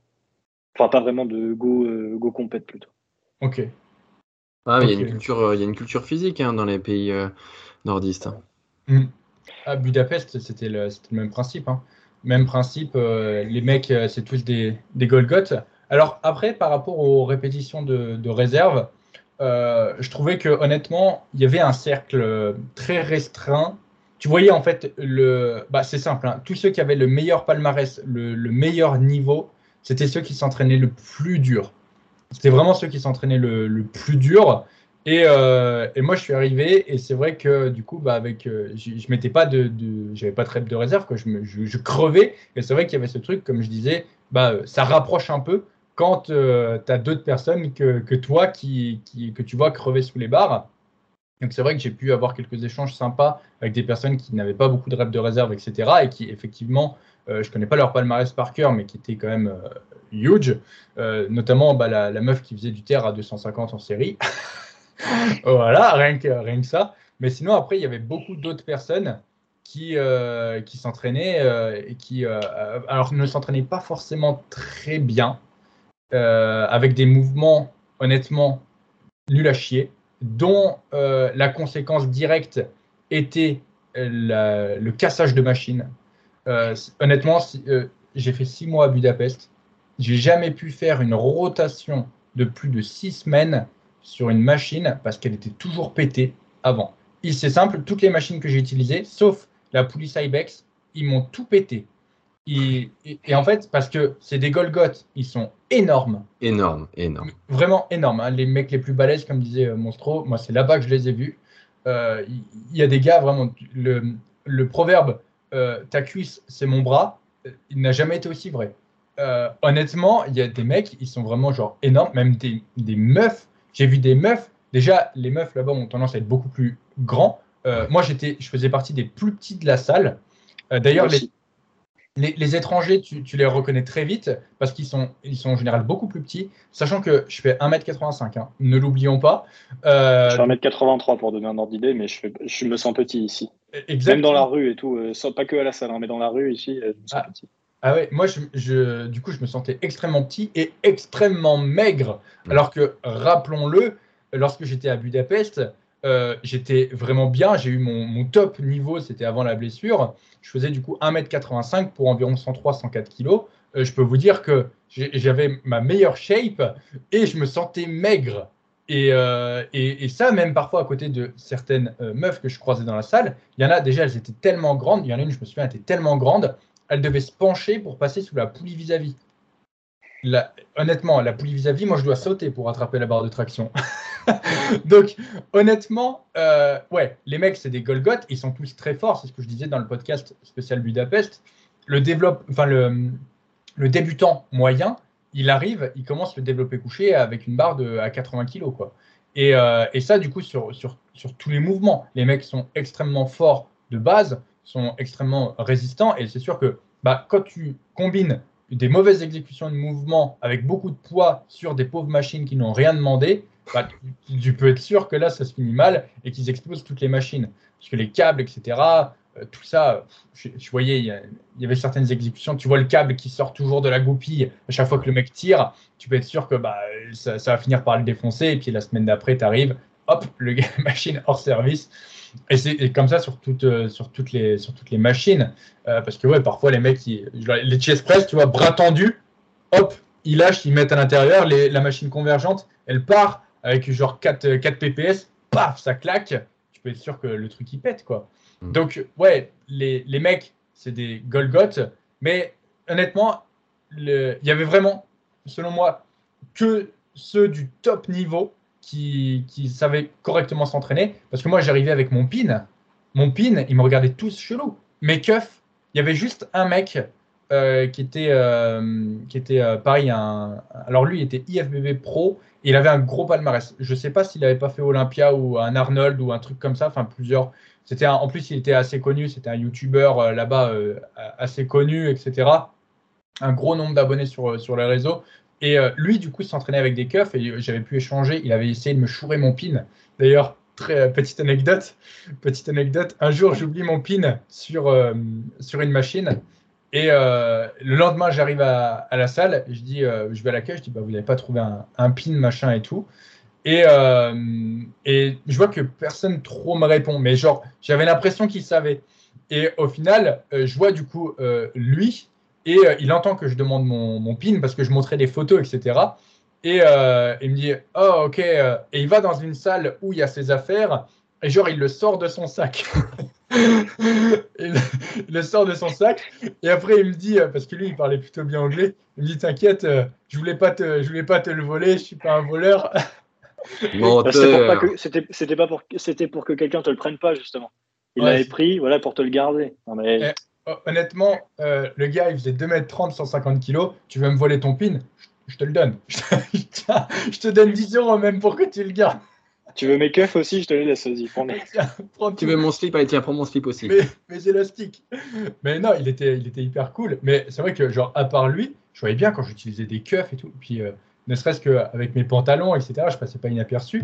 Mais c'est vrai que j'avais des méthodes d'entraînement qui étaient différentes Là-bas, ils utilisaient beaucoup de machines. Enfin, tous les, en fait, c'est très simple. Tous les top niveaux utilisaient full machine. Euh, il y avait très peu, il y avait que les power, on va dire, qui faisaient que du libre, et euh, les débutants aussi qui faisaient du libre. Tous les top niveaux euh, compétiteurs utilisaient full machine. Mais, mais sinon, ouais, les, mecs étaient énormes, et je sais plus où je voulais en venir. On a voulu me voler mon pin, et oui, et très peu s'entraîner avec des méthodes d'entraînement, on va dire euh, ouais, j'avais l'impression que j'arrivais, j'ai révolutionné un peu le, truc. Quoi. C'est comme si j'arrivais avec l'électricité euh, et qu'ils étaient encore avec, euh, avec, avec les torches. Quoi. Bah, moi, ce que je peux dire, du coup, pour donner une notion bah, par rapport à l'intensité, la, la, Suède et la Finlande, c'est les seules salles où j'ai entendu les gens gueuler pour finir leur série. Ouais. Parce que que ce soit en France, au Luxembourg, ça m'est arrivé deux, trois fois de, d'envoyer de, un peu les watts parce que j'avais besoin de j'avais besoin de finir ma, ma, rep et euh, genre la salle s'arrête et tout le monde se tourne vers toi en mode euh, qu'est-ce qui se passe quoi alors que là euh, à mon avis si je si je si je fais péter les décibels parce que j'ai besoin de finir une rep je pense que ça va en toucher une sans faire bouger le train Oui, c'est ça. moi, tout le monde gueulait. Hein. Tout le monde gueulait dans la salle. Enfin, tous les, tous les gros gueulaient. Et quand je gueulais, posait aucun problème. Bah, il y avait la musique qui était très forte. Et euh, malgré la musique, tu entendais le cri des, des gars. Et des, des, femmes aussi, parce que les femmes aussi envoyaient, envoyaient du lourd. Ah oui, oui. Non, mais les, les bah, en proportion, les meufs s'entraînaient plus dur que les mecs. Et tu sais, on, avait, on avait vu ça aussi, que c'était à peu près 50% hommes, 50% femmes hein, dans ta salle de sport. Hein. Oui, c'est vrai que la, proportion de femmes, c'est vrai qu'en en France, honnêtement, tu vas dans une salle, as, si tu fais une proportion, tu as une fille pour 10 mecs. Et encore, je suis peut-être généreux, tu vois. Oh, je sais, non, peut-être pas. Hein. Ça dépend. Dans la, dans la, partie, dans la partie muscu, enfin, moi, j'en avais parlé un peu pareil dans le, dans le, dans le podcast la première fois, mais j'avais vraiment l'impression, en tout cas en France, au moment où je m'entraînais là-bas, qu'il y avait très peu de, de, femmes qui se sentaient d'aller dans la partie muscu. maintenant, maintenant beaucoup plus, je pense. Mais à l'époque, il y en avait vraiment très peu. Ici, euh, alors là, mec, euh, je, pense, je pense aussi qu'il y, y, a au moins 50-50. Il y a beaucoup plus de femmes qui font de la compétition que des hommes. Ouais, c'est ça, pareil. Déjà. Et euh, elles, se, elles, se la donnent. se la donnent hein. il, y en, a qui s'entraînent très très dur. Hein. Pas toutes, hein, mais il y en a qui s'entraînent très, très, très, très dur. Et là, dans ma salle, euh, surtout, genre, euh, je pense que les machines de cardio, je peux les compter sur les doigts d'une main. Tu dois avoir euh, deux, tapis, un vélo elliptique. Il y a un elliptique. il y a un elliptique, il y en a un. Il y a un escalier et je crois qu'il y a un vélo normal. Ah ouais. À, ça d'être une salle parfaite, quoi. Putain, l'elliptique. Mais ils vont le virer. Ils vont le virer. ils vont le virer. Mais ouais, honnêtement, moi je vois en France, Espace Forme, tu prends Chien Chauveau, honnêtement, Rémi, euh, depuis le temps que je suis revenu, je me suis, euh, la seule fille que j'ai vu s'entraîner, c'est euh, Margot. Hein. honnêtement, je, le reste, je, personne. Donc, tu vois, si, tu prends la proportion espace-forme, c'est plutôt une fille pour, pour 20 gars. Et, pareil à, à, Bénédictin, l'autre salle, je dirais ouais, une fille pour, pour 10 gars, c'est à peu près ça. Alors que du coup, à en Hongrie, ouais, c'était honnêtement 50-50. Même parfois, j'avais l'impression, parce qu'il y avait des cours de posing, etc., et ça concernait beaucoup les bikinis. Euh, et, c'était souvent aux heures où je m'entraînais. Il y a des moments où il y avait même plus de femmes que d'hommes dans, dans la salle. Donc, ouais, c'est différent là-dessus. Pour moi, pour, moi c'est 50-50. Euh, j'ai l'impression. Finlande, Finlande, Suède, c'est à peu près 50-50 sur les, sur les horaires où je vais. Quoi. Et pour le coup, je pense qu'il y a beaucoup plus de femmes qui font de la compétition que d'hommes. Oui, ça c'est une certitude. Et si on passait à l'alimentation? Ouais, on va switcher Parce que je vois leur passer et c'est vraiment, je pense, un gros gros morceau. Monstro, je te laisse attaquer avec l'alimentation. Donc, euh, la dernière fois, enfin tout à l'heure, tu as fait un peu tout en un. Je pense que c'est mieux de tout faire en un et après on, débattra. Alimentation, prix, facilité à trouver les aliments et euh, cheat meal. je ne sais pas si on en parlera, peut-être rapidement. plus dans culture, euh, tu sais, culture culinaire. Euh, ok. Euh, je sais pas si je vais en trouver, mais du coup, je vais commencer par le plus simple. Le Luxembourg, c'est comme en France. En termes d'accessibilité, tu peux trouver exactement la même chose. en même temps, c'est limitrophe avec la France, donc il y a vraiment tout. En termes de prix, j'aurais tendance à dire que c'est un tout petit peu plus cher que la France, mais c'est pas genre euh, pas significativement différent. je pense que bah, je, dirais c'est peut-être 10% plus cher qu'en France. Et encore, ça, ça dépend quoi. Mais c'est relativement proche en termes de, en termes de prix. Euh, ensuite, l'Espagne, euh, bah, c'est relativement pareil que la France. C'est moins cher, surtout pour les fruits et les légumes. Mm. Euh, tu peux tomber sur des, des, paquets de genre de 10 avocats à moins d'un euro. laisse tomber dessus. tu, peux, tu pourrais vraiment te faire plaisir sur un certain nombre de trucs. J'ai trouvé que pour le coup, euh, le choix sur la viande, euh, donc euh, poulet, bœuf, etc., c'était quand même moins diversifié qu'en France. Et du coup, plutôt cher. Enfin, c'est relativement proche de la France, mais c'est quand même, tu te dis, c'est enfin, relativement cher. Le porc, c'est pas très très cher par contre. après, en vrai, il y avait, enfin, j'ai manqué de rien du tout en Espagne et du coup, le, panier moyen était plutôt moins cher qu'en France. Euh, Suède, c'est plus cher. Euh, déjà, les fruits et les légumes, c'est plus cher. Parce que, mais enfin, pareil pour là, la Finlande, je vais l'englober dans le truc. Parce que euh, bah, pour la plupart des fruits et les légumes, ça, je pense que ça vient de, c'est importé. Parce que bah, comme il y a une.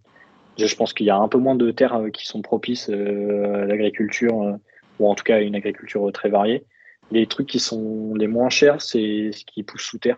C'est tout ce qui va être tubercule, genre les, les patates, le mmh. les, carottes, tu peux avoir certains choux aussi qui sont pas très très chers. Mais enfin, sinon, le, c'est, enfin, c'est, c'est relativement cher. Par contre, tu as de tout toute l'année. Parce que je pense qu'il doit avoir des accords pour avoir, des, pour avoir de l'importation de fruits et de légumes, mais du coup, tu as vraiment quasiment de tout toute l'année. Donc, euh, bah, c'est pas forcément top top pour un niveau écologique euh, ou qualité des. Enfin, vraiment euh, teneur en vitamines, tout ce que tu veux des fruits et légumes.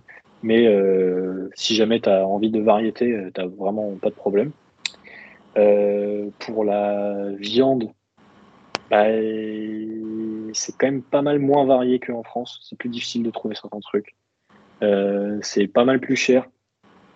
je sais pas, sais pas combien vous touchez le, kilo de le kilo de blanc de poulet, mais genre pour vous donner un ordre d'idée, ici c'est 15 euros facile et le vraiment le le, le, le, top budget quoi le premier ouais, le truc pas trop trop cher quoi. T'es vraiment sur es, sur du minimum 15 balles.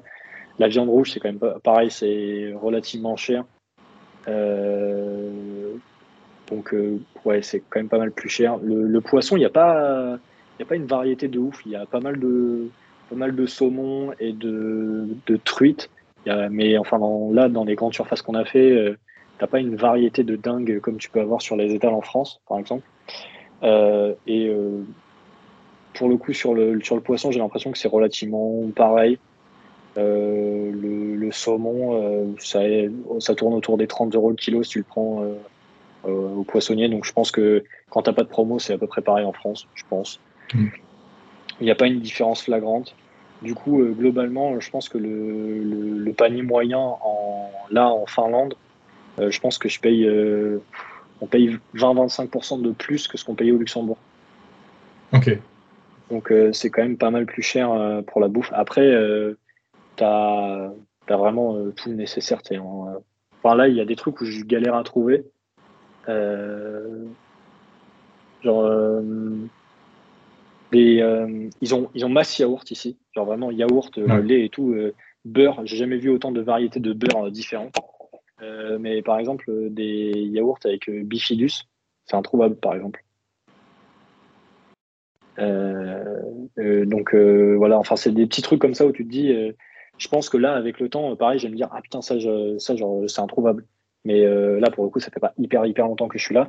Mais globalement, je dirais que donc ici, tu trouves quasiment tout ce que tu veux, mais c'est ouais, 20% plus cher.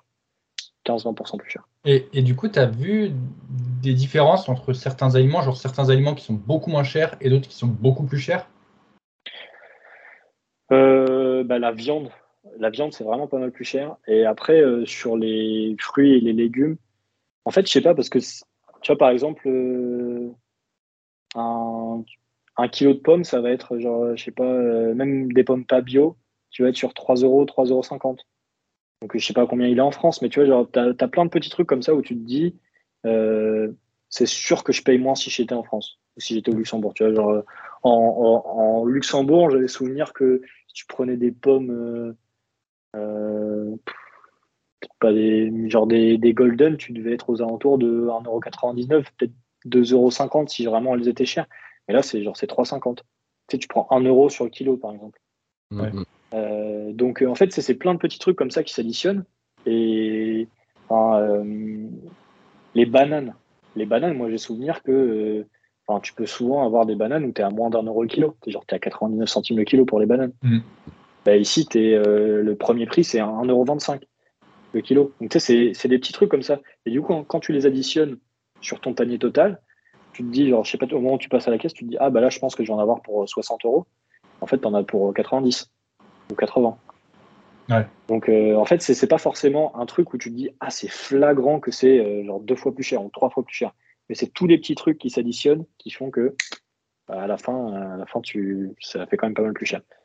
Bon après, tu trouves des trucs. Hein, euh, là, ce que je fais moi, ça intéresse probablement personne parce que je suis pas sûr qu'il y ait beaucoup d'auditeurs qui, qui vivent en, en Finlande ou en Suède, mais j'achète des hauts de cuisse à la boucherie Euh, et euh, du coup, c'est 6 euros le kilo.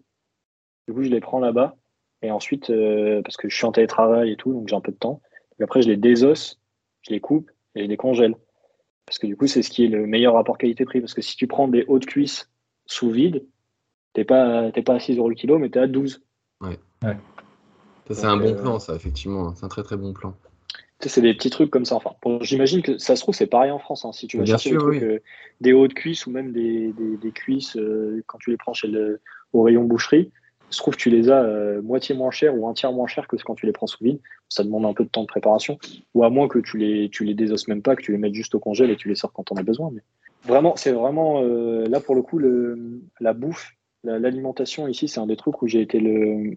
Parce que la Suède, j'avais souvenir que c'était cher mais je pensais qu'il y aurait, je pensais pas que c'était, c'était autant. Tu vois, quand on arrivait en Finlande, je pensais que ça allait être à peu près les mêmes, les mêmes prix, mais euh, du coup, j'ai l'impression que c'est plus cher. Bon, euh, c'est, euh, il y a aussi le fait que la Finlande, la, la Finlande, on est en euros et la Suède, c'était en couronne. Donc, tu as aussi une différence de monnaie. Donc, ça se trouve, c'est, ça se trouve, la, la Suède, c'est un peu plus cher que la Finlande ou inversement, mais globalement, c'est plus cher voilà, ils sont obligés d'importer, euh, comme tu dis, les fruits, les légumes, automatiquement, bah, ils sont obligés de, d'augmenter le prix, puisque le coût de l'importation est plus cher. Ouais. Quand c'est pas la même monnaie, c'est plus dur de se rendre compte de combien les choses coûtent euh, réellement. Je sais que. parce que tu fais vite des conversions, tu vois, genre euh, les, couronnes suédoises, nous, on avait fait le truc, genre 1 euro, ça vaut plus ou moins 10 couronnes. Ouais. Donc en gros, tu faisais, enfin, si tu divisais par divisé par 10, tu avais le, avais le, avais le prix en euros. Quoi. Hmm. Euh, le truc, c'est que comme ça fluctue, bah, parfois, euh, 1 euro, ça vaut 12 couronnes, et parfois, ça, vaut, euh, ça en vaut 8. Hmm. Donc, en fait, euh, parfois, tu, enfin, c'est jamais très précis quand tu fais comme ça. Ouais, c'était pareil, pour, pareil pour moi. Je me disais, tiens, j'en ai à peu près pour temps. Je payais, et après, j'avais la notif sur mon téléphone vous avez payé tant et au final j'étais genre parfois beaucoup moins cher, parfois beaucoup plus cher que, mes estimations. Par contre, c'est assez différent de, ce que tu as dit. Moi, je vais revenir sur l'expérience que j'ai eue à, Budapest.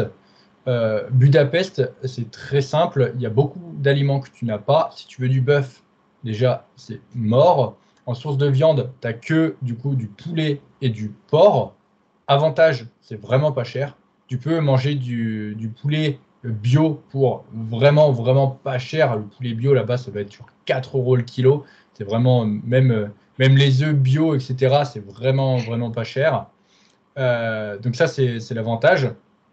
Rayon, du coup, tu disais yaourt et tout, c'est pareil. Le skir, le skir coûtait vraiment que dalle. Le, skir, je devais prendre mes, mes, pots de skir qui faisaient 600 grammes, je devais les avoir à moins de 1 euro. Euh, donc c'est sûr que ça fait, ça fait un peu rêver quand on regarde avec, euh, avec la France. Après, ils ont euh, l'inflation aussi, hein. ça avait bien augmenté quand j'étais venu. Hein. ça avait... Oui, ça avait, ça avait, bien augmenté déjà quand on tout le monde m'avait dit que ça avait bien augmenté quand j'étais arrivé. après, honnêtement, fruits et légumes, si tu les achètes en supermarché, pour moi, tu étais comme en France. ce qu'il fallait, enfin, c'était les mêmes prix qu'en France. Ce qu'il fallait, si tu veux pas payer trop cher, c'était aller au marché. En fait, si tu voulais faire tes courses pour pas cher en Hongrie, il fallait aller au marché. Et en plus, au marché, déjà, les prix sont vraiment pas chers. Euh, et puis, tu sais, tu, par exemple, tu veux des, bananes, il y en a un qui va les vendre genre 1 euro le kilo. Et euh, parfois, tu vas au stand un peu plus loin, les autres, enfin, lui, il les a à 30 centimes. Il y avait régulièrement des, bananes qui étaient à 30 centimes le kilo. 30 centimes le kilo pour des bananes. C'est pour ça que je faisais des, glaces à la banane pour ceux qui avaient suivi un peu euh, les, épisodes du podcast. Je me prenais des, bananes que je congelais et après je les mixais et ça me faisait une glace à, la banane. J'étais un, un, peu doué avec et paf, j'avais une glace à la, banane protéinée. L'été, ça passait nickel. Et ouais, tu pouvais vraiment, même ton, tu pouvais acheter ta viande directement sur le marché, tes œufs directement sur le marché, c'est ce que je faisais. Et euh, alors moi, je marchandais pas trop parce que bah, honnêtement, sur le marché, ils parlent très peu anglais. Euh, et, en plus de ça, il, bah, euh, voilà, quoi, il faut que ça aille vite. Et euh, quand tu commences à casser les couilles, bah, tu le sens assez vite. Et puis il y a tous les autres qui sont derrière qui te mettent un peu la pression. Mais il y avait toujours cette possibilité de, marchander si tu étais un, peu, un peu à l'aise. Et, euh, et, ouais, les prix étaient quand même globalement moins chers si tu faisais tes, légumes, enfin si tu prenais tes légumes et tes fruits sur, sur le marché. Par contre, il fallait savoir euh, un peu, bah, euh, parce que c'était les, les, les, halls de Budapest, les halles de Budapest, et c'est un truc énorme, très touristique aussi. Donc il fallait y aller en fait. si tu y vas à partir du moment où il y a tous les touristes, c'est un peu plus compliqué d'avoir des prix, ce genre de choses. Mais si tu y allais le matin, moi je faisais mes steps, c'était parfait j'avais mon sac et tout. Et puis euh, au final, euh, voilà, j'avais toujours mon, vendeur euh, pour les œufs, mon vendeur pour les bananes, etc. J'avais mes, petits repères et c'était, bien. Sinon, si tu payes en, supermarché, bah, tu t'en sors pour. Honnêtement, les bananes en supermarché, ouais, c'était ça, c'était un euro, parfois un peu plus d'un euro même le, kilo. Alors que, mais vraiment, en plus, là-bas, les prix changent du jour au lendemain en, en, supermarché. C'est-à-dire que les prix euh, ils ont des étiquettes de couleurs, il y en a des jaunes, des rouges, etc. Tu comprends que dalle.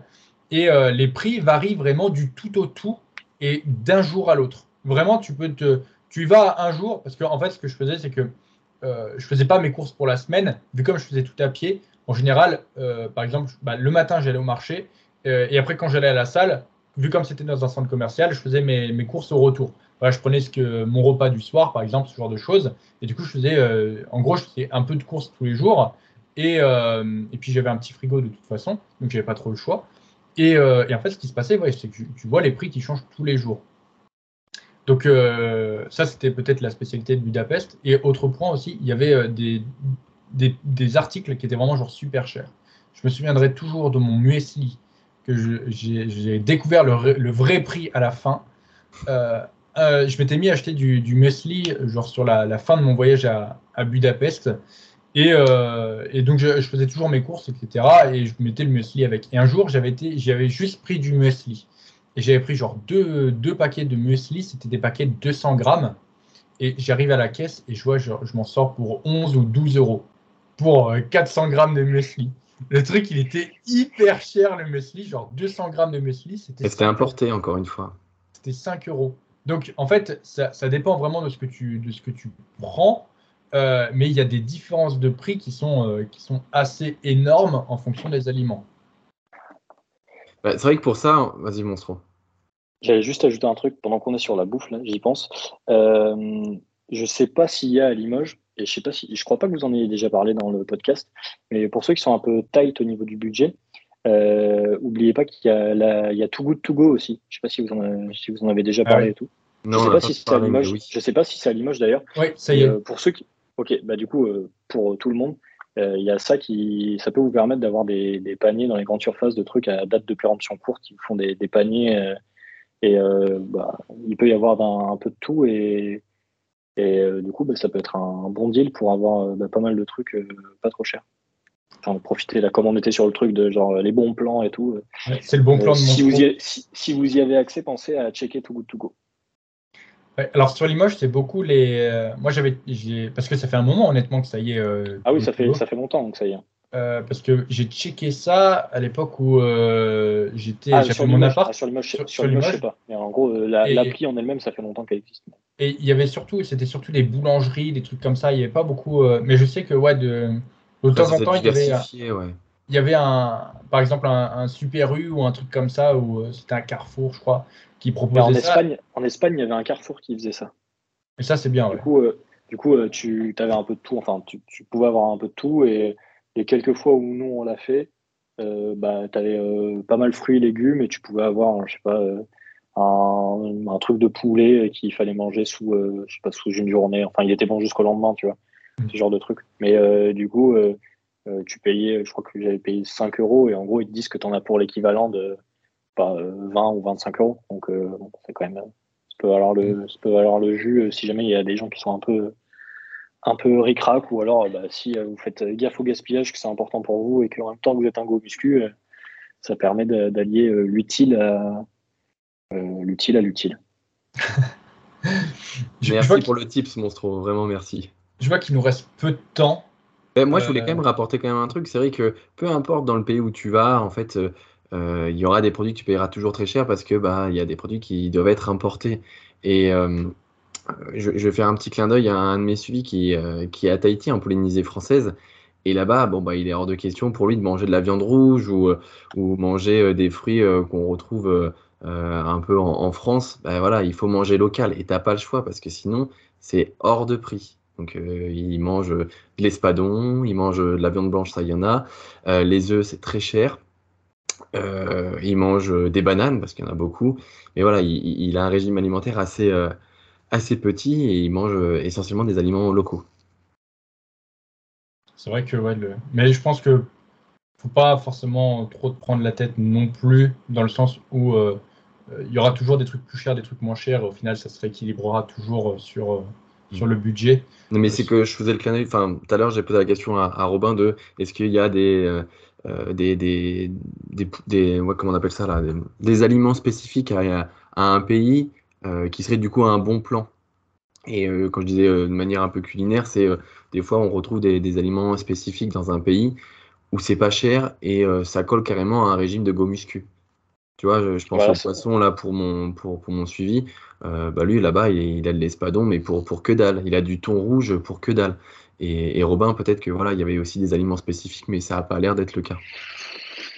les patates, c'est pas cher ici, quoi. C'est pas très cher patates, euh, quand tu les prends en vrac, euh, tu en as, euh, je sais pas, 50 centimes le kilo, un truc comme ça. Je sais, ah sais même pas si, je sais même pas si c'est vraiment pas cher, mais par rapport au reste, ici, c'est pas cher. Bah, bah, après, les pommes de terre, de manière générale, je pense que c'est pas hyper cher. Je sais que Denis, toi, les patates douces, tu les payais pas cher. C'est pas, pas très très cher, mais du coup, ça, c'est un truc où, en effet, c'est pas très très cher. ils kiffent la réglisse ici. Donc, c'est pas spécifique au goût muscu, du coup, mais si jamais vous kiffez les bonbons à la réglisse, venez ici, il y a tous les trucs à la réglisse que tu peux avoir. Il y a de l'alcool, euh, à la réglisse, tu as plein de trucs. Si tu es un fan de réglisse, viens ici. C'est pas très bon en plus, ça. Faut aimer, quoi. C'est vrai que les Haribo, là, les trucs comme ça, c'était pas forcément mes, mes bonbons préférés dans la boîte, mais. C'est ce qui est le plus dégueulasse, c'est ce qu'on laisse au fond, quoi. Ouais, c'est ce que personne ne veut. Les goûts et les couleurs, voilà, c'est comme ça. Ici, kiffe la réglisse. Mais après, ouais, les, patates, moi je me souviens, c'était pas cher du tout aussi. Hein. Les patates, euh, j'ai mangé très simple. Hein. j'ai mangé patates, patates douces tous les jours. Euh, quasiment tous les jours. J'ai fait tous les au four, à, la poêle, euh, à l'eau, tout. J'ai à la vapeur. Ouais, à la vapeur. T'avais un truc vapeur. Beaucoup à la vapeur, beaucoup à la vapeur au four. Mais ouais, ça coûtait que dalle. de mémoire, honnêtement, pour toutes les patates que j'ai bouffées, je devais, ouais, c'est ça, être aux alentours des 40 centimes le kilo. Et patates douces, 1 euro le kilo. Les patates douces, je crois que c'est pas très très cher ici non plus, mais alors que ça, je suis pas sûr que ça pousse bien ici, mais il doit avoir un truc parce qu'ils doivent en consommer pas mal et peut-être que du coup, euh, c'est pas hyper cher. On finit vite fait, je vois qu'il nous reste peu de temps, ou à moins que tu veuilles mettre fin au podcast euh, maintenant, Monstro Non, vas-y, vas-y, on, vas-y. On, groupe, on, on groupe tout. Loyer, transport, et euh, Step, mais Step, on en reparlera peut-être. Euh, bah, step, c'est que ça va être très simple en fait. Euh, c'est-à-dire que les steps, comme disait Robin, tu t'en donneras toujours les moyens. Si tu dois les faire, qu'il neige, qu'il pleuve, qu'il vente. Après, je, vois ce que, je vois ce que voulait dire Denis, du coup, je le dirais. Alors, donc, du coup, on a dit transport. loyer, transport et step. alors, Luxembourg, hyper vite. Les transports sont gratos, que ce soit bus, tram, train, tant que c'est dans l'intérieur du pays, c'est gratos. Donc, ça, euh, c'est pratique. Euh, au niveau euh, du coût du loyer, c'est cher. C'est cher. 2000 balles pour un 50 mètres carrés. Voilà. et pour les steppes, on est sur plus ou moins le même climat que la France. comme on est un peu plus haut, on va dire qu'en hiver, les jours sont un petit peu plus courts mais c'est pas non plus une différence flagrante avec, euh, avec la France. Donc euh, pour faire les steps, euh, bah, il faut y aller, il faut y avoir, il faut avoir envie. Il pleut pas mal au Luxembourg, donc ce n'est pas pluvieux, mais n'est pas quand même. en Espagne, donc moi j'étais à Séville. pour les steppes, c'est compliqué parce qu'il fait très chaud sa mère. Il fait très très chaud, trop chaud. donc pour les pour les steppes, bah, tu douilles mais bon, euh, pareil, enfin, s'il faut les faire, euh, tu les fais, mais il fait chaud. Euh, pour les transports, c'est un peu cher, mais bon, je pense que c'est moins cher qu'en France, globalement. Donc, je ne me rappelle plus trop trop, mais je pense que par mois, tu dois être, je sais pas, 35, 35 euros par mois. Donc, c'est des transports payants, mais tu pouvais aller à peu près où tu voulais avec le. Enfin, je pouvais aller où je voulais, où j'avais besoin d'aller avec le tram et enfin avec le métro, pardon. Et on avait une voiture, donc pour les autres trucs, on pouvait se déplacer en voiture, tranquille. la, la Suède, la Suède. Donc, les transports, ça englobe le bus, le tram, le métro, le pendeltag, donc c'est un, peu comme le RER, et euh, le bateau quand tu as besoin d'aller sur. Parce que comme il y a plein de petites îles, tu peux faire des trucs en bateau. Donc, c'est tout la même carte. Et à l'époque, c'était 80 euros par mois que tu payais. Euh, ce qu'il y a de vraiment cool, c'est qu'ils sont toujours à l'heure. Vraiment, c'est assez ouf. Je sais pas comment ils font, mais ils sont, tout, ils sont vraiment à l'heure. Euh, donc euh, ça, c'est pratique. Pour le loyer, c'est plutôt cher, mais bon, nous, on était un peu dans la banlieue, un peu à l'extérieur de Helsinki, à l'extérieur de Stockholm. Donc, dans mes souvenirs, on avait 45 mètres carrés, donc c'était pas un grand appart, et on devait payer 850 euros, mais il y avait tout dedans, donc tu avais Internet, tu avais l'électricité, le chauffage, tu avais tout dedans, tout inclus, donc c'était 850 balles. Euh, mais du coup, il fallait que, enfin, il qu'on prenne le RER e pour aller jusqu'en centre-ville. Donc euh, bah, là, il y en a un peu moins et le trajet un peu plus long. Mais du coup, euh, enfin, faut faire en fonction des budgets de chacun. Donc en gros, je pense que si vous êtes en centre-ville de, de, Stockholm, ça peut quand même, ça peut quand même être un peu cher. Hein. Je pense que pour, on va dire pour 50 mètres carrés, je pense que tu es sur du 1500 balles par mois quand même. Donc c'est, voilà, c'est un peu cher. Mais c'est une capitale, c'est comme ça. pour les steps, donc là-bas. Euh, il y a une période de, l'année où il n'y a pas de nuit, il y a une période de l'année où il n'y a pas de jour. En gros, euh, à un moment, les jours sont très très longs et à un autre où le jour n'existe pas. Donc, euh, bah, pour faire les steps, bah, c'est un peu comme partout, il faut, il faut avoir envie. Mais à Stockholm, il ne fait pas non plus hyper froid. En tout cas, moi, quand j'y étais, quand on y était en hiver, il ne faisait pas hyper froid. Il fait un peu froid. ce qui fait que tu ressens le froid, c'est qu'il y a du vent, parce que bah, tu en, T'as la, as la mer et tout pas loin, donc euh, tu, manges un peu avec le vent. Mais euh, franchement, pour faire des passes supportables, et surtout la ville est magnifique, donc euh, bah, ça, te, ça te permet un petit peu d'oublier le fait qu'il fasse froid, parce que c'est vraiment, vraiment très beau. Donc pour faire des passes, c'est quand même agréable d'avoir un, joli panorama. Helsinki, donc au niveau des transports, c'est c'est un peu space parce que euh, tu peux pas prendre un, abonnement euh, au mois tant que tu n'es pas officiellement résident euh, en Finlande. Et pour être résident en Finlande, il y a pas mal de paperasse à faire et tout. moi, je n'ai pas encore, j'ai pas encore ce droit-là, donc je paye à la semaine. Et enfin, pas vraiment à la semaine, mais je paye pour 13 jours. Et pour 13 jours, je paye 63 euros. Donc ça veut dire que sur le mois, ça pique un peu. quoi. mais bon, je suis dans les papiers et tout, donc euh, bientôt je pourrais payer euh, au moins. Et là, ça sera, c'est 58 euros quand tu payes au moins.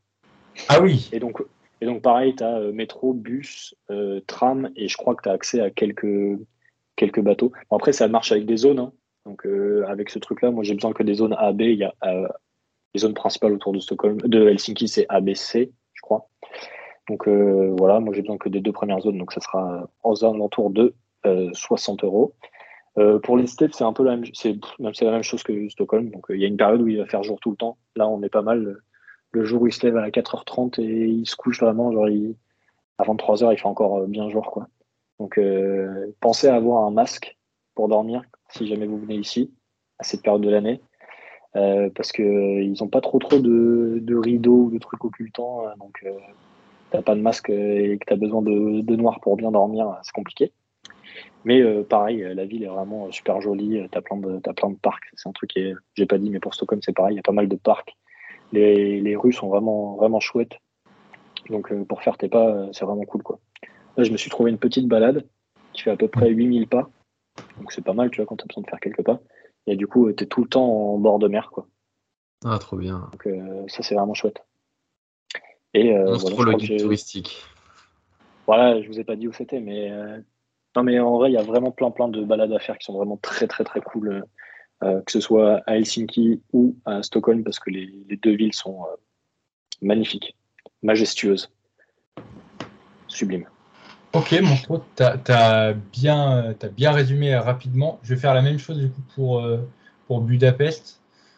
Très rapidement, loyer, du coup, donc les, les loyers sont. moi, j'avais un studio tout meublé qui était honnêtement plutôt cher par, par rapport à ce que j'ai compris, mais vu comme je l'avais réservé en ligne, etc., que ma propriétaire parlait anglais, c'était plus cher. Donc, j'étais à quasiment 650 ou 700 euros par mois, je crois. C'était un studio, il devait faire 30 mètres carrés euh, de, mémoire vraiment. Mais je sais que pour avoir regardé, parce que je, prévoyais peut-être de rester plus longtemps, j'aurais pu très bien me trouver euh, des, studios euh, à, par exemple, 400, 450 euros pour la même superficie. sachant qu'il il y a deux côtés à, Budapest, il y a Buda et Pest c'est le côté où il y a le, centre-ville, c'est là où c'est le plus touristique, et c'est là où c'est le plus cher, c'est là où j'étais. Si tu vas côté euh, euh, c'est quand même beaucoup, beaucoup moins cher. Euh, donc ça, c'était pour les loyers. Pour les transports, alors au niveau des transports, très honnêtement, je n'ai pas pris beaucoup les, transports. j'ai aucune idée de combien peut coûter les, les, transports. Je faisais tout à pied. Les quelques fois où j'ai pris les transports, je vous l'avoue, j'ai pas payé. Euh, alors, je me rappelle, on les a pris ensemble et on n'a jamais payé. En fait, on a juste payé euh, la navette pour euh, aller à l'aéroport. Et ça, c'était cher. Ah, ça, c'est le, passé de délinquant du, lycée. Là. Le mec, il sèche les cours, hop, il paye pas ses tickets. Non, non, non, non. Alors, c'est pas ça. En fait, il faut savoir que quand je suis arrivé, j'ai payé genre 10 tickets. Et, et j'ai jamais compris comment on s'en servait parce qu'il n'y a pas de borne à tickets. Et, et, quand tu regardes le conducteur, le conducteur, tu sais, il fait Allez, passez, monsieur. Voilà. Donc tu lui demandes, il te répond pas. Bah, qu'est-ce qui roule vite par contre là-bas? Putain la vache Ah oui, ça j'y reviendrai un peu dans, les steps. Mais, euh, mais du coup, donc euh, ouais, j'ai les transports. Mais de mémoire, honnêtement, 10 tickets, 10 tickets du coup pour euh, un voyage, j'ai dû payer ça à 5 balles. C'est vraiment que dalle cher. Alors je vous conseille pas de frauder parce que si vous faites gauler en train de frauder, parce que autant le conducteur il est assez, il est assez froid, je peux vous jurer que les contrôleurs si vous chope, vous allez mal finir, vous allez mal finir aussi. Donc ne fraudez pas si vous allez à Budapest. Euh, et du coup, donc par rapport au, loyer, euh, au loyer au step, donc le, jour, la nuit arrive beaucoup plus vite à, Budapest. c'est le seul inconvénient. de toute façon, si vous suivez les épisodes du podcast, vous devez bien vous être rendu compte que parfois on tournait des épisodes, il était 15h chez moi, il faisait nuit, et euh, chez Rémi, il faisait encore jour. Mais ça, c'est pas, pas forcément trop dérangeant. Euh, après, comme Monstro, les, les, les, routes sont euh, vraiment magnifiques. Il y a énormément de parcs, il y a énormément d'endroits où, faire ces steps. Les trottoirs sont vraiment hyper larges. C'est-à-dire que voilà, tu n'es pas en train de passer, de te mettre sur le côté quand tu croises quelqu'un. Les trottoirs sont vraiment hyper larges. Là-bas, ils adorent les chiens, donc il y a plein de parcs aussi pour, pour les chiens. La ville est super propre. Euh, j'ai vu à plusieurs reprises des mecs ramasser les, ordures qui étaient par terre pour les mettre dans des poubelles pour justement quand il y avait un, coup de vent par exemple qu'il y avait un truc qui volait etc donc les villes sont enfin la ville est vraiment euh, hyper hyper propre. Euh, pareil j'avais mon, petit tour. J'avais deux enfin j'avais une balade à Dika Step pour aller jusqu'au jusqu'au marché. Donc je la faisais deux fois par jour. Donc c'était c'était nickel pour moi. C'était en bord de Danube. Nickel pour pour ça. Point négatif, Rémi l'a dit tout à l'heure, les gens roulent extrêmement vite, ce qui fait que, et puis les, les, feux piétons sont extrêmement courts. Et puis euh, là-bas, euh, feu rouge, feu orange, feu vert, j'ai l'impression que c'est à peu près la même chose. C'est-à-dire que quand le feu piéton est rouge, faut pas être sur la route. Exactement. Il y a quelque chose que j'ai très très vite compris quand je suis arrivé à Budapest, c'est que euh, quand on est en France, je vais pas vous mentir, feu piéton, rouge en France, je regarde à droite, à gauche. S'il n'y a rien, je traverse. Budapest, j'ai vite appris que feu, si le feu piéton est rouge, tu regardes à droite, à gauche, mais tu ne traverses pas et tu recules même un peu du trottoir parce qu'il y en a qui passent vraiment très proche. Mais zéro blague, tout le monde respecte les feux piétons. J'ai jamais vu personne ne pas respecter les feux piétons. Et quand tu vois les gens à, laquelle, à la vitesse à laquelle ils conduisent, tu comprends très très très très vite le nombre d'accidents que j'ai vus les mecs euh, se rendent dedans euh, T'as l'impression que c'est monnaie courante là-bas. Et, euh, et, ouais, les mecs roulent extrêmement vite. J'ai failli me faire écraser plein de fois. Et même quand le bonhomme est vert et qu'il y a une bagnole qui arrive parce qu'elle a grillé le feu, euh, je peux te jurer que tu as intérêt à courir. Les feux piétons, en fait, c'est très simple là-bas. Les feux piétons, tu ne marches pas, tu cours. Vraiment, c'est un moment d'angoisse parce que tu as toujours peur de te faire écraser. Les mecs roulent comme des dingues, mais vraiment genre comme des dingues, même quand tu montes dans un taxi. Ils n'ont pas la ceinture. Oh ouais, non mais quand tu montes dans un taxi, c'est vraiment comme si tu étais dans le film Taxi pour le coup. Genre le mec il change la plaque et tout, euh, il appuie sur le bouton, il met la nitro. Voilà, vraiment, c'est Denis, on reconnaît notre Denis euh, qui extrapole toujours. Non mais en, vrai, les mecs, tu as l'impression que c'est vraiment des, des, des, pilotes de, des pilotes de course. En plus là-bas les routes elles sont niquées, donc euh, ça secoue. Mais, mais les, les taxis, ils, ont la télé dans, le, dans, leur, petite, dans leur petite voiture. Oui, regarde les, regarde les matchs de foot et tout. Il y en a, tu te souviens, on, était, on avait pris un taxi, le mec, il était DJ. Ouais, c'était avec toi? Oui, oui, je, Le mec, il avait, une, il avait une grosse table de mixage et tout. en fait, ils sont pas taxis. À côté, ils font tous des trucs de ouf. Genre, euh, oui, le, mec, il a une giga télé, table de mixage, il a, il a, tout. Mais par contre, il roule comme des dingues. Je pense qu'on a, on a fait le tour. Monstro, t'as des trucs à ajouter ou pas? Hum, Non, non. Euh, après, euh, si le truc, elle est trottoir que tu as dit qui était hyper large. Ici, c'est pareil, donc c'est hyper euh, pratique euh, pour, euh, bah, pour se balader. Quoi. Parce que du coup, Après, je pense que galère, tu passes sur un truc hyper étroit. Je pense que ça dépend toujours aussi du centre-ville, de la ville en elle-même aussi, parce que bon, en France, il y a quand même des endroits où tu as largement la place pour te, pour te déplacer, et mm. tu as des petites rues aussi où par contre là, tu ne peux pas passer à deux de front. quoi. Mais pourquoi les trottoirs? Moi, ça m'a choqué, parce que du coup, avant d'aller à Budapest, j'ai fait un arrêt à Paris j'ai fait un arrêt à, Paris où du coup euh, j'ai vu un de mes cousins et on a marché un peu dans, dans la ville. Il m'a fait visiter deux trois trucs. Rappelez-vous que moi j'avais jamais été à Paris avant. J'étais jamais parti de, la, de, ma cambrousse avant. Et à Paris du coup je marchais avec ma grosse valise.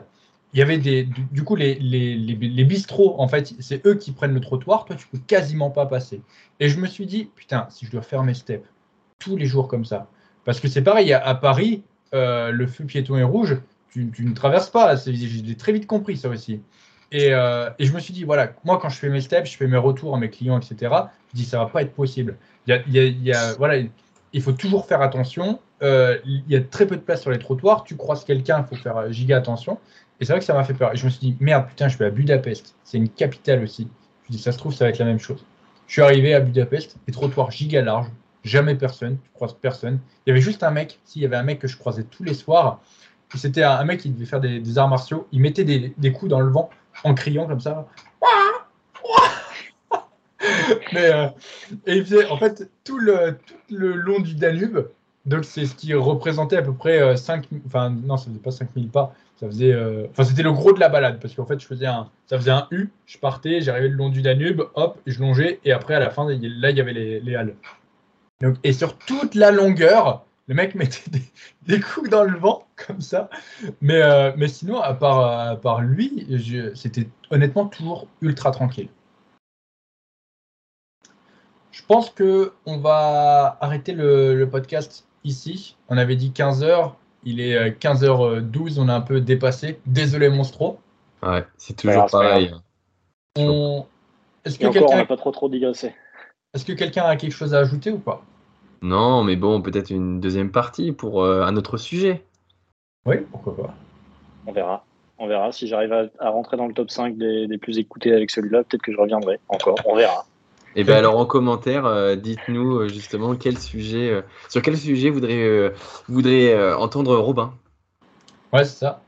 Et, et, du coup, je ne sais pas, on est à combien d'évaluations, Rémi T'as checké ou pas? Ah non, mais je peux regarder en, en 30 secondes. Ah, mais Rémi, à chaque, à chaque podcast, chaque fois, ouais, question, putain. Il fait jamais son taf. Putain.